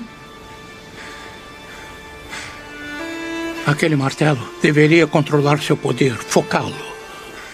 Nunca foi a origem da sua força. Já é tarde, ela já ganhou, Asgard. Asgard não tem posição. Nunca teve. Aqui pode ser Asgard. Asgard é onde o nosso povo está. E agora, nesse instante, ele precisa da sua ajuda.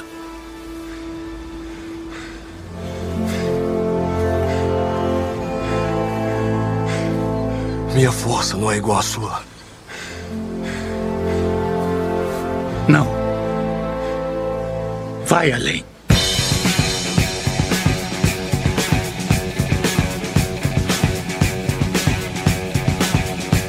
Eu acho que é meio que o- ele entra muito no bagulho dos guardiões. É um filme de comédia, né? É um filme engraçado pra caralho, mas nada de- não sai disso, né? Acho É, é eu, eu acho que foi a aposta, saca, cara? Tipo, eles falaram, ó, o primeiro foi uma merda, o dois foi um fracasso de bilheteria, de crítica. Bicho, faz o que tu quiser nesse três aí. É, venderam bem o filme no trailer, o lance da luta com o Hulk e tal. Mas é, é Não. Led Zeppelin, né, velho? Led Zeppelin. A mina quebrando, aquela irmã dele quebrando o martelo com a mão. Tava no trailer isso aí. Mas, mas, Com a imagina, Galadriel, porra. imagina, tem que ter o pau do Hulk pra aguentar uma mão daquela.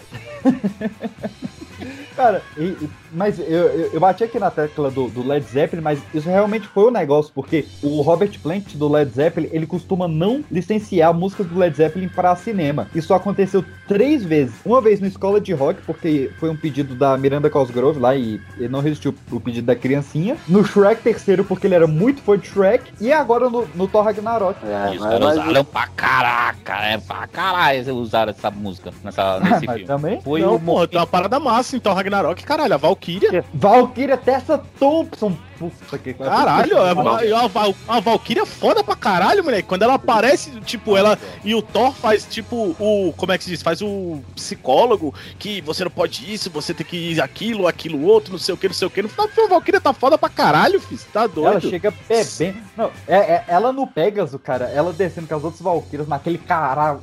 Naquele cavalo de asa. Qual que é o caralho de asa? Aquele cavalo de asa. Aquele cavalo alado. Que pintura essa cena, cara. Que pintura linda. Não, tem, tem a, a réplica da manopla também, do Thanos. Tem, tem. Lá É, no cofre foi- de Odin. É, isso Não, um- é- uma correção, né? Porque no, no, no Thor 1 tinha aparecido a manopla, aí todo mundo ficou, caraca, manopla, manopla. Aí isso pra corrigir que a gente botou a manopla no, no Thor 1 e não era pra ter colocado, vamos falar que essa que era réplica. Eles podiam ter colocado a, a outra mão, né, mano? Caraca, mas tá loucaço, cara. E. E. e, peraí. Gaguejou? E essa segunda parte da fase 3, a fase 3 foi gigantesca comparada às outras. Teve exatamente o dobro de filmes. A gente tinha de um lado Thor Ragnarok, que era essa galhofada, e bota o Deus do Trovão tomando choque, e o, o Hulk pelado, e toda essa loucura. E do outro lado, a gente tinha um filme que era pra ter saído em 98, mas somente 20 anos depois, meus queridos, que a gente foi ter Pantera Negra no cinema. Talvez a gente ainda consiga curá-lo. Curar. Então me prender? Não. Só me joga no oceano. Com meus ancestrais que saltaram dos navios. Já que a escravidão era pior que a morte. Wakanda Forever! Porra, que filme foda do caralho! que vilão foda, que vilão foda, que Você Pantera Negra é um do- é um dos poucos filmes que você fica do lado do vilão, né? Sim, você vê a. Você vê. Você, moleque, aquela frase do bicho morrendo e falando: Eu prefiro ser como meus irmãos negros, que quando se jogavam do barco, eles sabiam que a morte era melhor do que a escravidão. Puta que Velho. E ele olhando o pôr do sol, bicho. Ave Caralho, e eu me arrepiando aqui agora, puta que pariu. E tem a, a- o filme é foda porque, ó, o cara é foda, o Pantera Negra é foda, o vilão é foda, a irmã do bicho é sensacional, como É, você e o primeiro- a Guerra Sônica. E é o primeiro Era filme da Marvel que A realmente general, velho. valoriza o vilão, né? Porque até É, então a- a gente tinha um problema com o vilão na- nos filmes. É, a gente tinha tido, sei lá, o Loki, que foi um bom vilão. Eu gosto muito do, do, do Abutre e do, do Michael Keaton. Mas Não eles ficavam no esquecimento. Tirando o. Loki, eles ficavam no esquecimento, né? Tipo, passava ali e acabou. Esse não, ele ficou marcado. Apesar dele né, ter morrido no filme e os caras ter matado mais um vilão na Marvel, mas ele Mas ficou querem muito voltar marcado. dois, Ah, os caras vão dar um jeito, né, pô? Agora tem, tem possibilidades mil aí pra isso. Possibilidades infinitas. E outra coisa também, né, velho? O Andy Serkis tá muito bom nesse filme também, velho. Ele tá muito zoado, velho. Ah, tá. O Andy Serkis, ele vinha de uma, de uma maré ruim, né, cara? Porque ele tinha feito aquele Mogli dele que tinha sido qualquer coisa. Aí tava meio desanimado com o fim ali do Planeta dos Macacos, mas aí ele vem no Garra Sonic aí. puta. E, mas eu vou apontar uma coisa que eu, eu desgosto muito do filme do Pantera Negra, que é o personagem do Martin Freeman. Eu achei ele muito deslocado ali, cara. Ele não precisava ter aquele maluco lá. Ninguém lembra do Martin Freeman no filme. Pera, eu tô tentando, não, Hum. agora que você falou, eu tô tentando Silêncio. lembrar quem é o bicho, velho. O Bilbo, o Bilbo. Tá, Caralho, o Bilbo. ele faz desse o quê? Não, mentira. Ele aparece nesse filme? Ele é Não o lembro. fio condutor da história, cara. A história acontece porque é esse cara chegando em Wakanda. Ele é o primeiro homem branco pisando em Aku- Wa- Wakanda. Ah, lembrei dele, lembrei dele. É, mano, eu não sei, eu acho que a, a- a- a participação dele foi meio, meio meh, né? Você podia ter meio melhorado aqui. É, não, toda vez que ele apareceu, eu falei, cara, o que, que tu tá fazendo aí, brother? Aí no final, a, a, a, a irmã do, do, do Pantera dá um, tipo uma nave invisível lá que ele fica. Tipo o jato da Mulher Maravilha, que ele fica sentado invisível matando a galera. Ah, lembrei, lembrei, Nossa, lembrei. Piada fraca, cara. Por que, que esse cara tá aí, bicho? É, o bicho caiu de paraquedas aí, tá ligado? O cara Tipo, tava precisando de uma grana, a Marvel falou pra ele, e aí, tá, tá afim? Ele falou, opa, do jeito que a Marvel tá hoje, eu, não, vou participar sim. Você vai vai ficar tá no dois. de lado, tá? É, os caras vai vai ter tá que no. Pantera 2. Mas ele vai É porque ele- ter que ser mais valorizado agora, né, pô? Não é porque ele puxa o público, cara. Ele puxa o público porque ele puxa algum fandom do Hobbit, nem tanto, mas ele puxa muito fandom do Sherlock, porque ele é o Watson. Elementar, né? É louco. Nossa, Ed. Mais um. o TC, só- o TC. Como a gente disse, Pantera Negra, ele foi um filme, a princípio, isolado. Ele é um filme que você pode pegar ele isolado. Assim, é E bom assistir- você ter visto o Guerra Civil antes, né? A gente nem falou, né? Mas o, o Pantera Negra, ele foi introduzido no Guerra Civil. Ele é uma das melhores coisas do Guerra Civil também. Toda a cena de perseguição dele lá é fantástica. Mas no filme dele, ele tá solto demais. E a gente começa a- entrar em uns filmes preparação, principalmente Capitã Marvel. Com licença, moça. Será que você viu uma garota arrebentar o teto daquela blockbuster ali?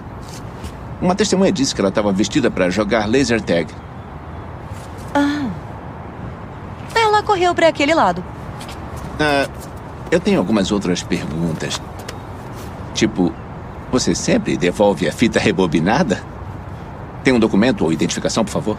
Veers, Star Force cria. A gente não leva identificação em cartõezinhos. Veers! Star Force. Uhum. Quanto tempo pensa em ficar na Terra? Ah, eu vou sair desse lugar assim que eu achar os Skrulls que estão infiltrados no seu planeta. Skrulls? Transmorfos. Eles podem se transformar em qualquer forma de vida até o DNA. Caramba, nunca ouviram falar disso, né? Opa, espera aí.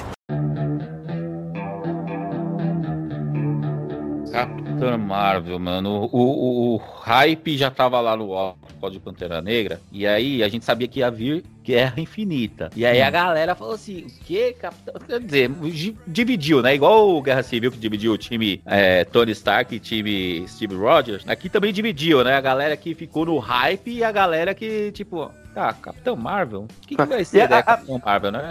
É, a Capitã Marvel já era pra ela ter aparecido, né, no, no- no Vingadores 1. Só que o Kevin Feige falou, não, calma que não é, não é hora dela ainda. Primeiro vamos lançar um filme da origem dela e tal, e a gente introduz ela lá na frente. Mas naquela época eu já queria introduzir ela no, no Vingadores 1. É, mas eu acho que teria dado certo, cara. Você bota, assim, ó, novamente, olha, eu falando, criticando Kevin Feige, né?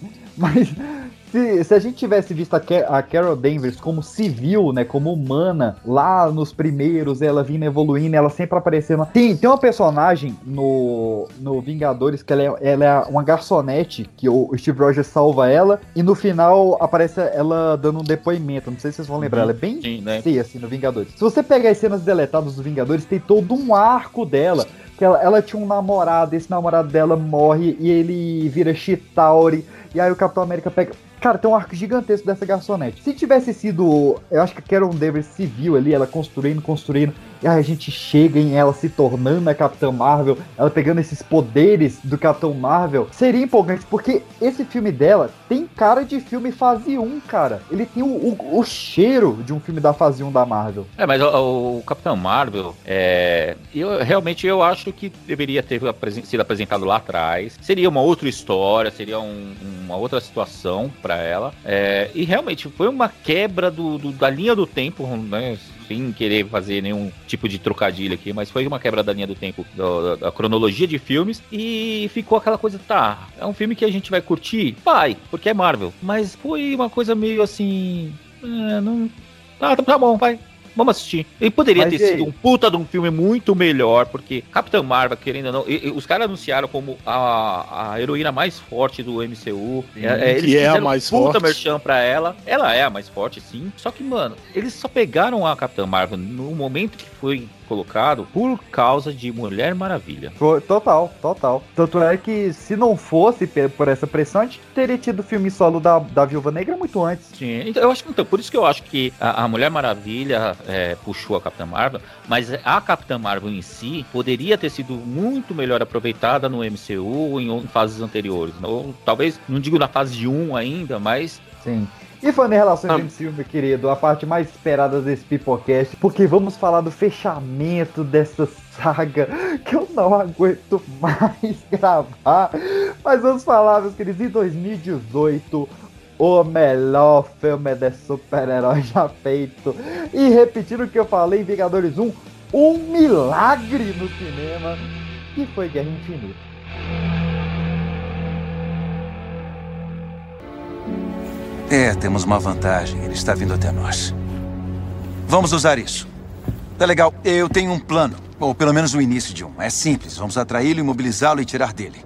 Não vamos dançar com esse cara. Só queremos a manopla. Você tá bocejando? No meio de toda a minha explicação? É sério? Você ouviu o que eu disse? Parei de ouvir depois que disse que tinha um plano. O marombado tá zoando com a minha cara, hein? Planejar certinho não é bem o que eles fazem, sacou? Tá, e o que eles fazem então? A gente caça a cobra e mostra o gato. É isso aí.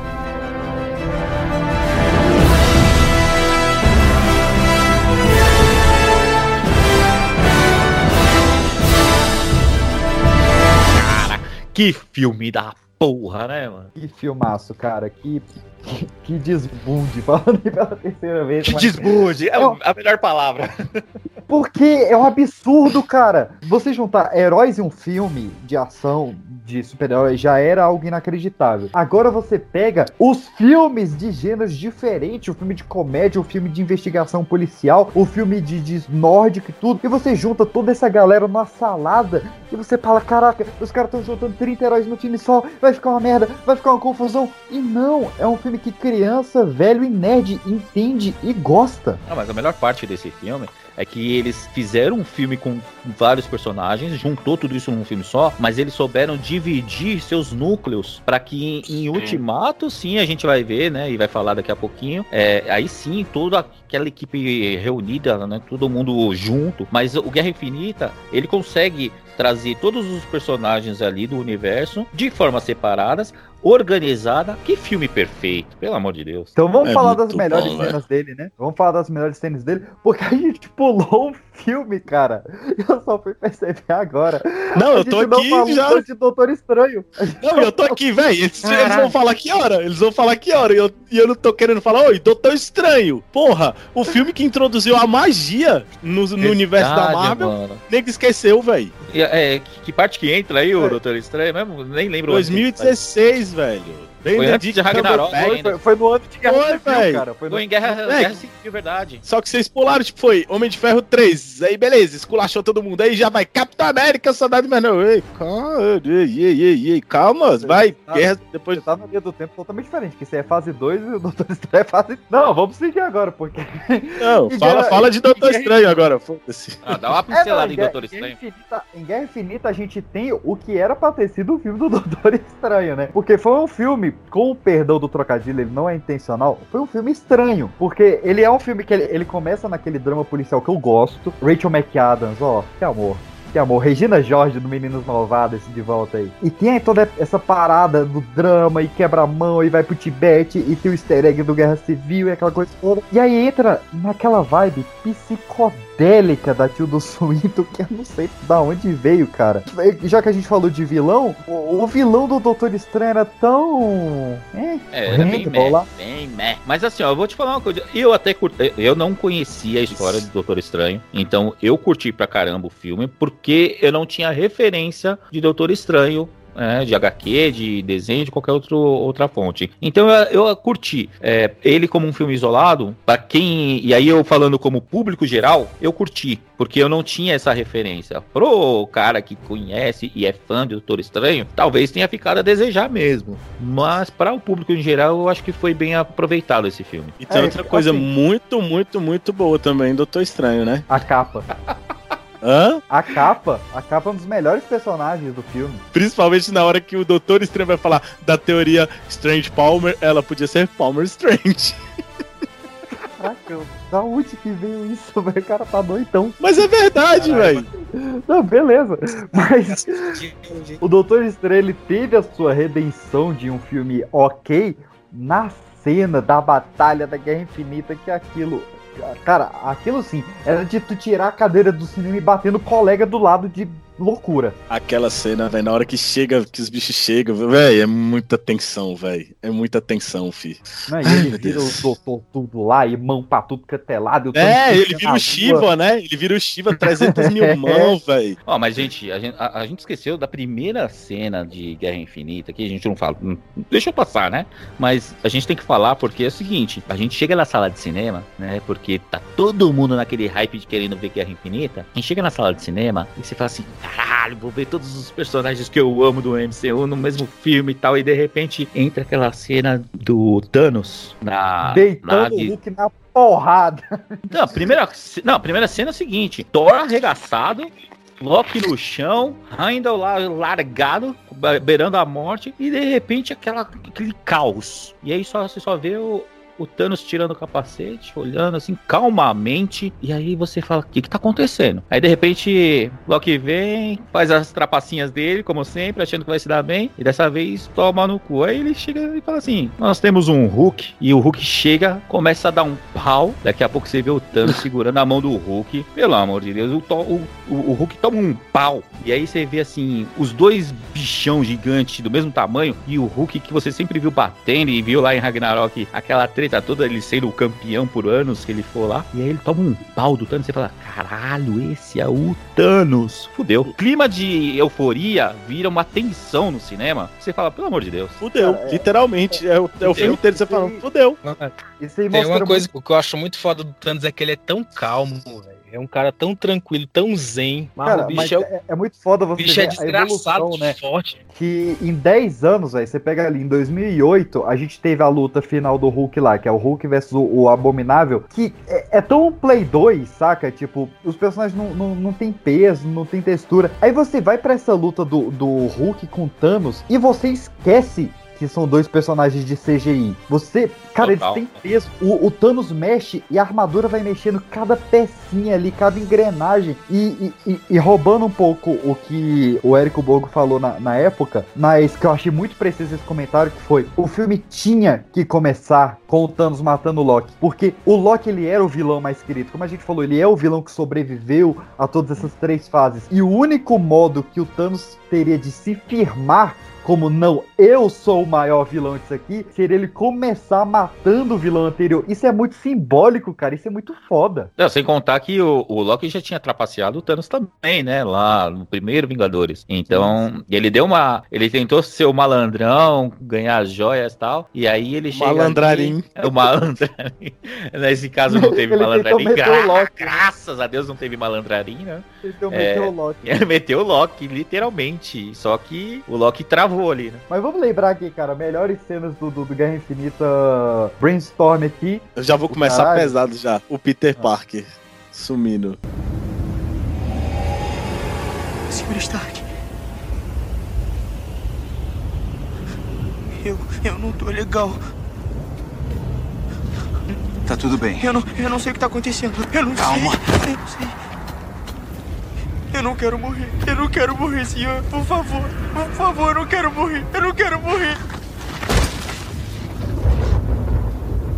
Na Nossa, cara, na cara do Homem de Ferro. pro riso do Tom Holland, né, velho? Nossa, velho. É, é assustador quanto aquilo é real, velho. E aí Eu a gente tenho- fala do tenho- Tony Stark como o Robert Downey Jr., na verdade, né? Quando você falou, Peixes, que qualquer pessoa faz um- uma boa dupla, né? Falando do garotinho em Homem de Ferro 3, mas aqui você vê que, que dupla, né? Que, que par perfeito ali, porque Robert Downey Jr.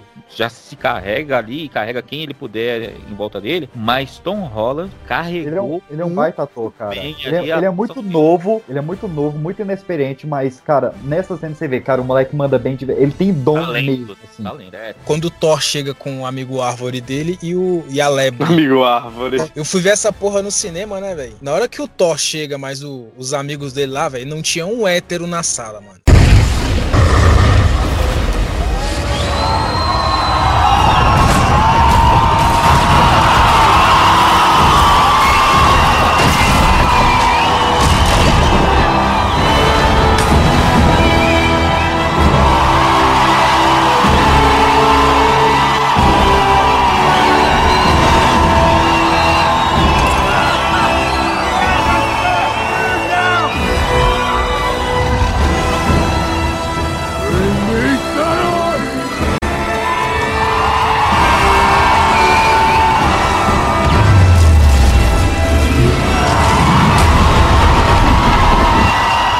Pessoal tudo gritando, eita gostoso, lindo. Eu, meu Deus, Não, gente. Mas olha como isso é foda, cara. Olha como isso é foda. Olha o tanto que o Thor era, o- era o filme mais bosta da fase 1. Chegou na fase 2, é o pior filme que tem da fase 2, aquele Thor Mundo Sombrio que é uma merda. Chegou o Thor Ragnarok, que dividiu o público. Teve galera que gostou, galera que não. É um filme totalmente galhofa. Cara, em duas horas, num filme que tem 20 personagens, ele vai construindo essa saga do Thor, que perdeu todo mundo, que perdeu o martelo, que perdeu o olho, que perdeu as pregas. E o cara vai lá com, com o Peter, um anão gigante, que é a maior piada que esse cara já fez, um anão gigante, e, e tira, a força da, tira a força da estrela lá. E, e- e é, é tudo muito lúdico, né? Porque ele tá gritando com o, o Rocket Raccoon, sendo que eles estão sem comunicador, eles estão no espaço onde o som não se propaga, um tá dentro da nave, outro tá fora, mas você foda-se, eu tô acreditando nisso tudo. E ele chega em Wakanda. E como o Kai disse, não tem hétero, é como se estivesse chegando o Brad Pitt lá. E a gente ama o Thor, sendo que a gente odiava ele um dia desses. Não, mas peraí.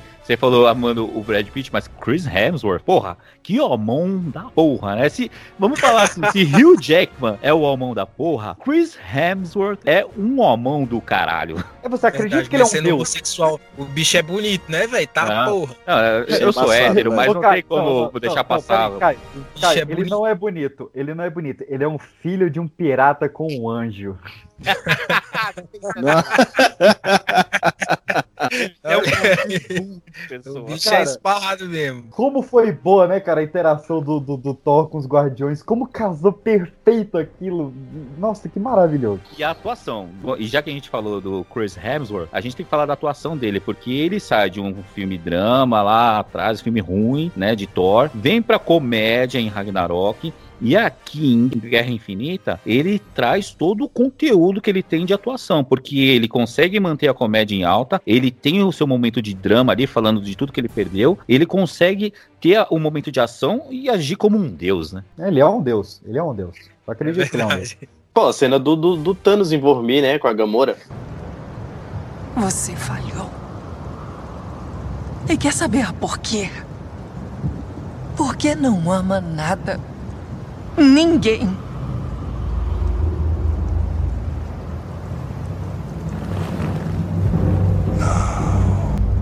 Sério. Lágrimas. Não são por ele.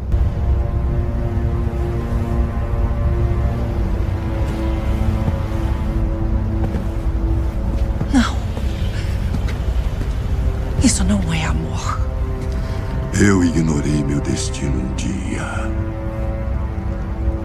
Não farei isso de novo. Nem por você. Sim, o sacrifício da O sacrifício. É uma parada que ninguém imaginava que estava jóia da alma. Todo mundo cheio de teoria, onde é que tá, onde é que tá. E vê lá em Vormir, pô, aquela parada do sacrifício, que é a única coisa. A gente sempre achou que, igual eu falava que o Thanos era um fodão tal, a gente achava que ele não tinha coração, né? Quando ele vê que ele tem que fazer um sacrifício que é matar. A única coisa que ele ama, que é a Gamora, porra, ali é foda. Você vê a lágrima dele escorrendo. É muito bom, né, cara? Porque é, ele tá lá. Primeiro a, a surpresa, né? O tapa na cara do, do, do Caveira Vermelha tá lá e. E aí o cara fala, ó, você tem que sacrificar aquilo que você mais ama. E a Gamora começa a rir. Se fudeu, você não ama nada. Ele olha pra ela chorando e o cinema todo. Que construção, que personagem, né, velho? Não, e ela ainda tira uma onda com a cara dele, né? Tipo. Sério, lágrimas? Virou até meme isso, né? Mas. Ele mandou o clássico. Quem é o, o, o rival do Flamengo? O Vasco, que te joga do penhasco. E tchau. Nossa, mano. Eu não- Mas, mas isso aí que você falou é uma Entendi verdade, nada. gente. Realmente, Eu- não, o jeito, eu- o quanto o Thanos fica fudido depois do que ele faz isso com a Gamora, velho. É, é inacredibilível, velho. Ele, ele realmente perdeu algo ali. não, e aí ele mostra todo o sacrifício que ele fez. E é uma pessoa de foco, né? Eu queria eu ser uma pessoa de foco na minha vida, como ele foi no, em toda a, a história que ele passou no cinema, né? Porra. Mas, cara, eu acho que ele, ele fica 99% pistola, mas aquele 1% é vagabundo ainda. Porque ele, ele tem a parte séria lá, ele chega em Wakanda todo sério. Tem a parte lá que, nossa, é de uma frieza que ele, ele mata o, o Visão, aí volta no tempo pra matar de novo. Só que dessa vez tirando a joia. E você vai morrer duas vezes, seu bosta. É, na verdade, quem mata ele primeiro não é o, o Thanos, né? É a É, a, a Escarlate. E aí ele volta pra matar de novo agora na frente dela. Tipo, cara, você vai ver teu marido morrendo duas vezes. Ali tá frio, tá frio. Mas quando o homão da porra chega lá, machada ele quase ao meio, ele dá aquela olhadinha e fala: Você devia ter acertado na cabeça. É o 1% de zoeirinha que ele guardou ali.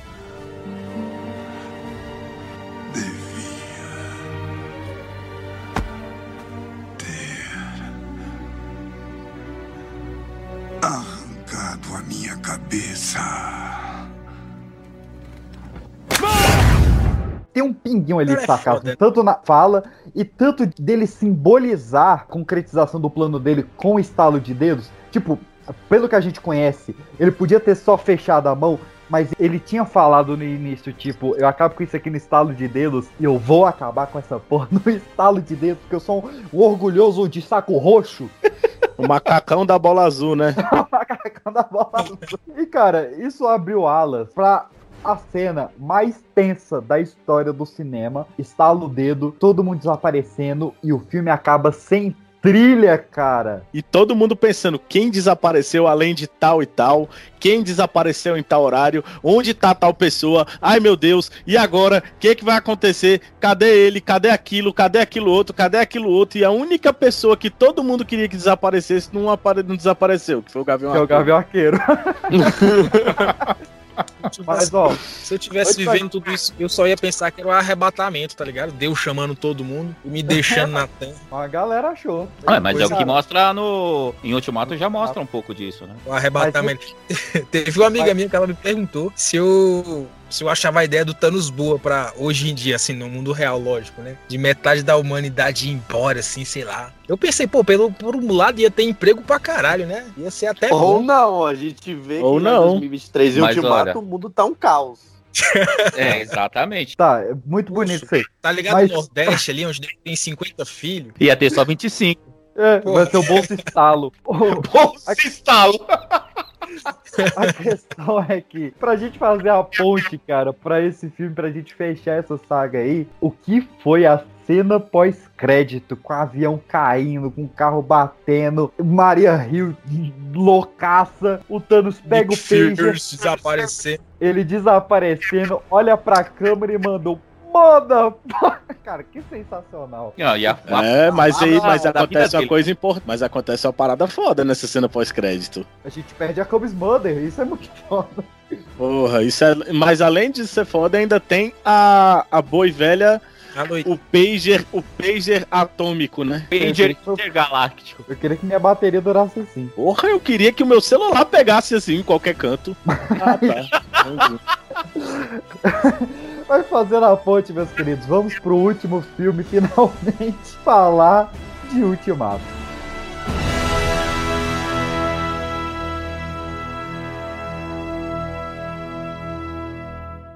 Ouçam-me e alegrem-se. Vocês estão prestes a morrer pelas mãos dos filhos de Thanos. Fiquem gratos por suas vidas insignificantes contribuírem para o Foi equilíbrio. mal, a terra está fechada hoje. Arrumem suas coisas e se mandem daqui. Portador da joia. Esse insignificante animal fala por você? Com certeza não, eu falo por mim mesmo. Passou dos limites nessa cidade e nesse planeta. Vaza daqui, Lula Molusco. Primeira coisa, o melhor filme da história. Super-heróis outro milagre, outro Calma, milagre. calma, calma, vamos com calma, né? Não, não vamos com calma, o filme é foda, o filme é do caralho, o filme é, É o sensacional. Ah, que, é melhor o, que filme, o filme fez Ultron ficar bom, pô. Cara, o filme abre com a cena boa do Gavião Arqueiro, pô. O que, que você tá falando? É, não, Um mas o- ele não é o melhor do que Guerra Infinita, vamos falar a verdade, né? Não, É, não é, não é. Como Não é, o não filme não é, mas pra fã é. Mas pra fã Sim, é. com Pra nerd certeza. É. A Mano. Red é. Mas ó, E- Guerra Infinita como um filme fechado, ele é o melhor, eu acho. Mas Ultimato, como o grande fanservice e o fechamento de toda a saga, ele é sensacional. Cara, o primeiro filme é o primeiro filme de super-herói que não se baseia em nenhuma história em quadrinhos. Olha que loucura isso. E, e- e dá tão certo, cara. A gente tem o tipo o dobro de personagem, agora eles não estão mais em, em núcleos, eles estão tudo interagindo. O cara ainda mete viagem no tempo, aí mete realidade paralela. E o filme é redondo, o filme é entendível pra todos os públicos. Não, e toda aquela parada que a gente entendia de, de viagem no tempo, lá é completamente diferente, né? É, eles trazem uma nova história de eh, viagem no tempo, É, né? Com suas regras. A melhor frase do filme é: Eu parei de ouvir quando você disse que tinha um plano. É, é o que eu, eu, sinto, eu sinto muita vontade de te dizer isso algumas vezes, viu? É maravilhoso. Eu só queria te dizer que essa frase é em Guerra Infinita também, tá? Não é não? Caraca, esse cara tá muito doido. Tá, cara, vamos, vamos falar de algumas cenas do filme. Sério aqui? que é? Caralho.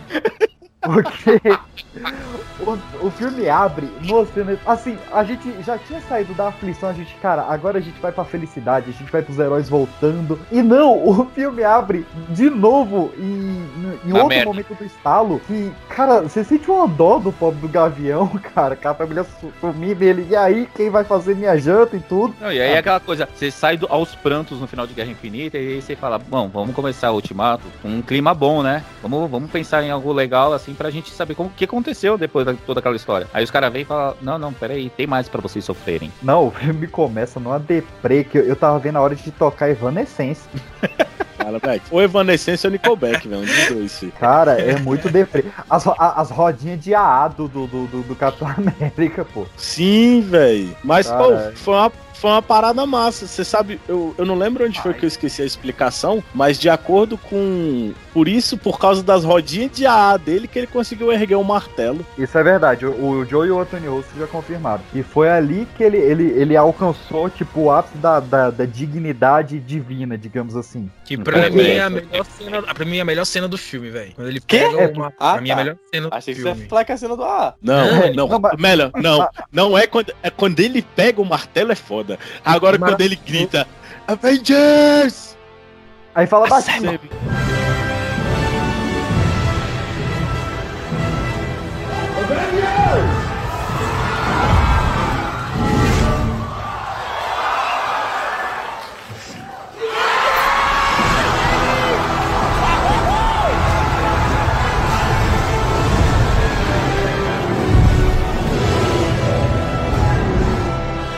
Meu irmão, você tá doido? Eu, eu, eu arrepiei. Eu, eu acho que eu- assisti esse filme umas 43 vezes. Eu me arrepiei 44 vezes. Não, mas eu, eu adorei o meme que virou essa cena, né? Porque todo mundo assim, é, ele gritando, Avengers! De repente ele, Assemble. Aí a galera faz um meme, né? Ah, não sei, mas eles estão gritando, vamos correr e gritar também. Que, que incrível foi vivenciar esse momento de, de toda a construção da cena. Voltando um, pouco aí pro, pro É, a gente resumiu o filme, tipo, cena do Gabriel Arqueiro e vamos pra, pra guerra, né? Foda-se É, o não. resto da história. É, não, a gente esquece que o filme em 5 minutos corta a cabeça do Thanos fora e você fica, o que que tá acontecendo, meu Deus? E agora, acabou o filme. Virou um É, curta. tipo, também, é, quando ele cena, velho, quando cortou cabeça of dele, eu fiquei, essa- eu, eu fiquei assim, eu falei, cara, o que que vai acontecer daqui pra frente? Porque o filme acaba aqui, falou, vambora. Não, e como que eles um aprenderam com, com, com Era de Ultron, né, velho? Se, se não Era de Ultron, eles tinham entregado tudo nos trailers, agora a gente não tinha nada, cara. Nada. Nada. No, no Não Guerra sabia Infinita eles nem de que a... lado ia, velho. Não sabia. Puta que pariu, você não sabia de nada, velho. É, no, no Guerra Infinita eles começaram a sacanear, né? De botar a cena no trailer que não tinha no filme. Agora aqui a gente tava Ela do perdido. Hulk é pior, Star né? Foi a pior. Pois é. Mas vamos lá, melhores momentos do Ultimato pra gente fechar isso aí. Eu Porra, vou trazer a- e além do Assemble, um pouquinho antes do Assemble, né, velho? A cena da abertura dos portal, tá ligado? E tipo, e, e seus amigos chegando na festa, tipo, tu sozinho na festa, aí tu tá Não. começando a ficar meio bêbado, aí chega o brother, aí chega o Capitão América, aí chega o Gavião, aí chega a porra do. Do Pantera Negra, chega o Homem-Aranha, velho, velho. É muito Marcel, bom, velho. É- Não, Marcel, o que Marcel. é aquilo do Gavião Marcel, falando peraí, assim, peraí. capitão, A sua esquerda. Não, e aí chega todo mundo e aí de repente chega o Peter Quill. É, é Ah, mas ele precisava estar lá, né, velho? Pra cobrir tabela, né? Não, mas vamos falar, cara, o melhor personagem. Porque a gente achou que, ah, todos os personagens já foram introduzidos, o vilão vai ser o mesmo, não vai ter nada de novo. Mas não, a jornada do maior personagem do MCU, que a gente vibrou e, como disse o Caio, não teve hétero na sala, se torna o Thor Lebowski. O que que foi aquilo, cara? Que maravilhoso. O Thor virando um viking mesmo, barburu, Pô, gordo, beberrão. Isso foi foda, velho. E mais massa ainda é quando ele puxa o, o machadão do cavalo do Vingador, que ele fica todo trança na, na parada, tá ligado? É, é muito bom, velho. Não, e, e também a parada de lá no começo. Voltando Ah, um pouquinho né, o- da cena, da cena que, que arranca a cabeça do, do, do Thanos, aí eu não lembro que foi que perguntou assim, o que, que você fez ele? Eu acertei na cabeça. Pô, que dali ele, ele ficou que dali desde do, do, do, do, do Guerra, do Guerra Infinita. Ele ficou tão zoado que ele foi jogar Free Fire, bicho. Pois é, o Noob Master 69 lá. Não, e o- cara, o- demais. vocês falaram, vocês falaram do, do, do Rompe Tormentas, né? A hora que eles chamam Rompe Tormentas e vem o raio no Thor, e aí com a trança, tudo. Cara, eu queria um machado desse, porque é tipo. É um esquadrão da moda dos deuses. Ah, é, é lindo, é lindo a trancinha, a barriguinha toda modeladinha. Mas, cara, é, esse filme você vê o ápice da atuação do Chris Hemsworth, como que ele evoluiu como ator. Porque, é, co- como ator, né? Porque você, você tem ele, ele mega vingativo, deprê, depois ele, ele, ele com um time cômico inacreditável com a parte do Thor Lebowski ali, com essa parte beberrão, meu deprê. Só que nessa cena que ele puxa o, o Mioni e o Stormbreaker, você vê a felicidade no, no rosto dele, cara, que é muito boa. Pô, a cena do Gavião e a Viúva Negra. E Vormir também. Diz pra minha família que eu os amo. Por que não diz você?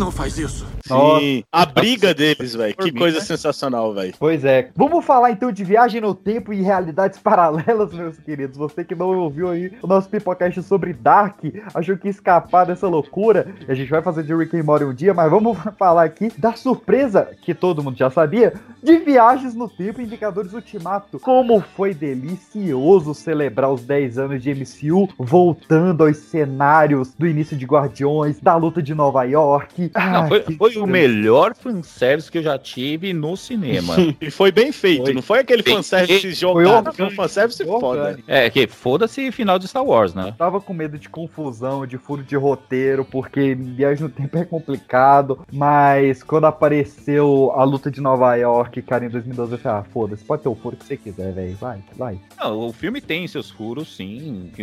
Erro de roteiro, todo filme tem, a grande maioria, né? É difícil você achar um filme que não tenha. Mas assim, é é um filme tão gostoso de se assistir. Outra, três horas de filmes que você não sente. Não sente, Você não verdade. sente. Você Assim, como, assim fosse como as 40 três minutos. horas desse podcast.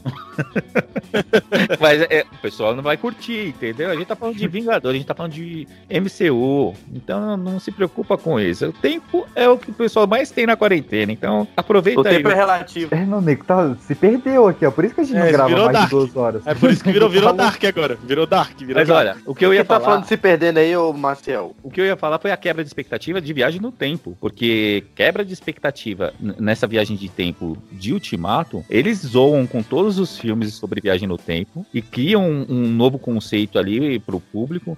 Né? Coisa que as pessoas não tinham uma ideia disso. E muita gente quebrou a cabeça, explodiu a cabeça ali, mas ficou muito bem feito pra a, a história como um todo. Lógico, tem a questão de, tá, mas se faz assim, faz assado, a gente vê alguns furos de roteiro com essa história, mas funciona muito bem pro filme. A ideia que todo mundo teria foi a ideia que o Máquina de Combate deu lá. Que é ir lá, beber Thanos e matar ele, entendeu? Sim, É, não, é- E isso já foi É. zoado em, em Deadpool, lembra? É, não, é, é- isso é eles brincando com todas as teorias de, de viagem no tempo que tem, né? Eles, eles brincam com o teorema do avô, eles brincam com o teorema de Bootstrap, e a maior piada de viagem no tempo que tem é voltar e matar o bebê Hitler. Só que eles fazem com o bebê Thanos na cena sensacional do, do, do Don Cheadle mostrando que ele iria enforcar com cordão umbilical. Que é uma cena pós-crédito de efeito borboleta. Sim, cara, é outra zoeira, né? Que no efeito borboleta tem um final alternativo em que ele, ele volta pro útero da mãe, se encorda e se enfoca com o cordão umbilical. E por que não fizeram, né? Que boa ideia. Mas enfim, cara, eles vão lá pra Batalha de Nova York em 2012. O Thor vai pro pior filme lá pro Mundo Sombrio e consegue fazer boas cenas lá. Mas Não, e detalhe, o Thor, ele super depressivo e a mãe dele entendendo o bicho, né, velho? E o massa da mãe dele. Nossa, por favor, meu filho, faça uma dieta. Eu senti, É, os caras trabalhando com um tema pesado ali em relação à depressão e tudo, né? A, a questão que ele tava. E, tipo, fazendo piada em cima disso, né? Usando o humor pra trabalhar com isso. Eu achei sensacional. É, o, o filme ele bate muito em relações principalmente paternais, né? Daddy issues. Você tem a relação clara ali do Thanos com as duas filhas dele, com a Gamora e com a Nebula. Você tem o que eu já vou entregar aqui, cara, eu vibrei muito na cena do martelo, então. Mas pra mim a melhor cena de longe é o diálogo do Tony com Howard Stark. Aquilo, cara, nossa, me machucou, tá? me quebrou por dentro. Qualquer Não, pessoa e que tenha qualquer meu personagem com o pai favorito, doeu né? ali, velho. Não, meu personagem favorito, eles fazem aquilo. Putz, né? aí a gente que é o homem aí chora que nem criança, não tem jeito. Não, e, e assim, É, na hora que ele dá um abraço nele, velho, falou obrigado por tudo. E o Howard sem entender, né? E ele fala, "Mas tudo que ele fez pelo país, né? Uma coisa assim. Sim, exatamente. E aí, Não. mas é, é, na cabeça ali, é, você entende ali que na cabeça dele é obrigado por tudo que ele fez pra ele, né? Ele só não Sim. pode pegar aquilo, porque senão ele também mexeria com a linha do tempo de uma forma que ele nem sabe como que seria. Não, é é uma cena tão safada, cara. Porque ela tem esse simbolismo, né, do, do Tony falando obrigado por tudo pro pai dele. E na sequência surge na tela uma placona de carro. E num, num, num carro setentista tá o Stan Lee, que tinha morrido há pouco tempo. E aí você casa com esse obrigado por tudo. E aí, velho, não tem. Não tem olho que não soa. Porque é muita covardia. E tem outra coisa também comecei a que... chorar aí. E tem outra coisa também que eu não sei se pra mim foi novidade, eu vou me sentir muito, extremamente burro, mas o motorista do Howard é o Jarvis. Que Sim, é ele o fala. primeiro Ele fala de todos lá. Então, Ele mas fala eu não Jarvis, sabia disso.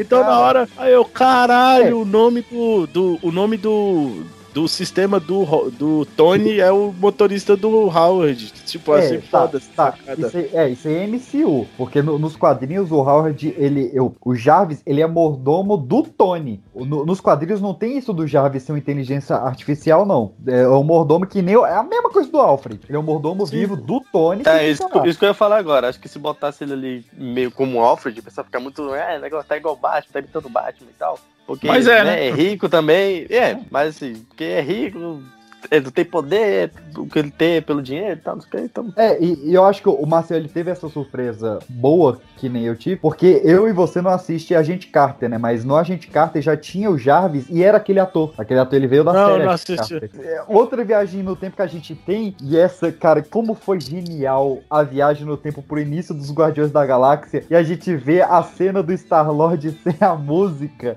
o tanto que ele é tosco. É muito bom, cara. É muito bom. E é nessa cena que o Thanos descobre tudo, né? O Thanos de 2014 descobrindo tudo e explodindo toda essa merda. E, enfim, você, se você tá aqui, você viu o filme, você sabe a merda que dá. A gente tá aqui só pra relembrar nesse papo de bar as melhores cenas mesmo.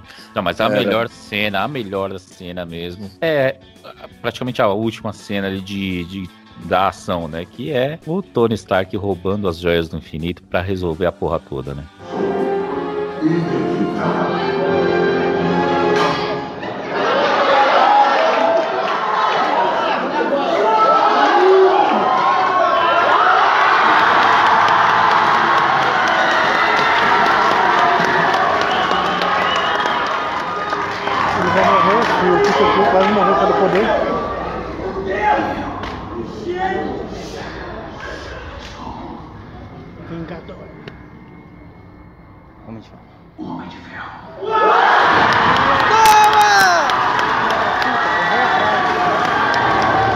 Né? E aí, e aí vem a fala dele, né? Aí vem a fala, né? Eu sou o Homem de Ferro. Ele... É, aquilo não era o Tony Stark falando, aquilo era o Robert Downey Jr. Ele, ele nem sabia que tava gravando, não. Aquilo era o Robert Downey Jr. falando, não, eu sou o Homem de Ferro. É, era uma autoafirmação, né? É, e acabou pra vocês. Cara, mas eu, eu, eu- fiquei muito emocionado, velho, nessa cena, porque é, foi o cinema todo, assim, aquela... O, o, o, o- o Thanos pegando de volta a manopla e falando, eu sou inevitável. Quando ele, ele olha e fala, não, todo mundo já completou. Eu sou o homem de... Puta que pariu. Não, acho que foi, foi engraçado porque, tipo assim, o cinema calado e só estava aquele. Só afogadinho É. ali, galera chorando, velho. Não, eu sou um fãzaço de, do Homem de Ferro, né? Do- de tudo praticamente ali do universo do MCU. Ele começou, ele acabou terminando essa saga. E aí, no final, é uma cena sensacional. Só que depois eles somem com o Tony, né? Porque mostra toda a cena do, do Thanos virando pó, tudo aquele exército virando pó e tal. E aí os caras dão uma sumida com o Tony. E aí eu, como fã dele, do, do personagem, fiquei olhando e falei, cara, o que aconteceu com o Tony?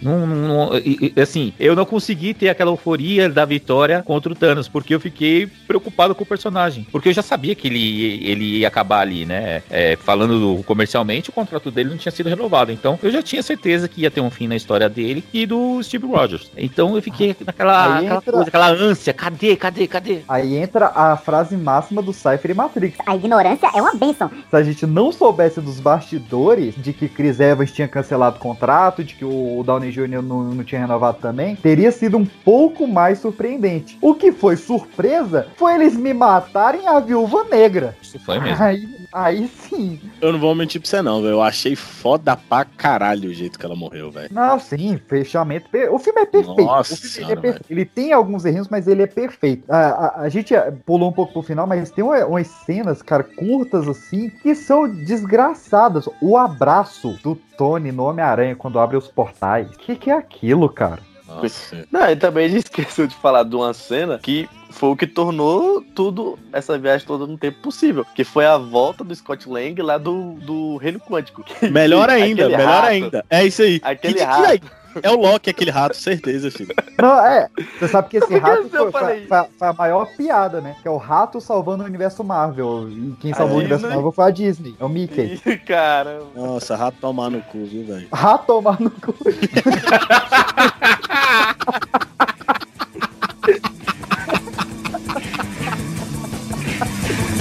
Pode encerrar.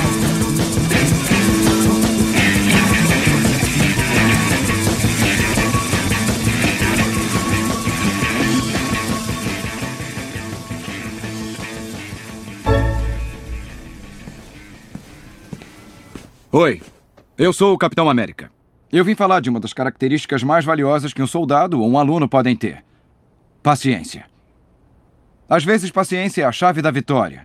Às vezes, a vantagem é pouca e parece não valer a pena.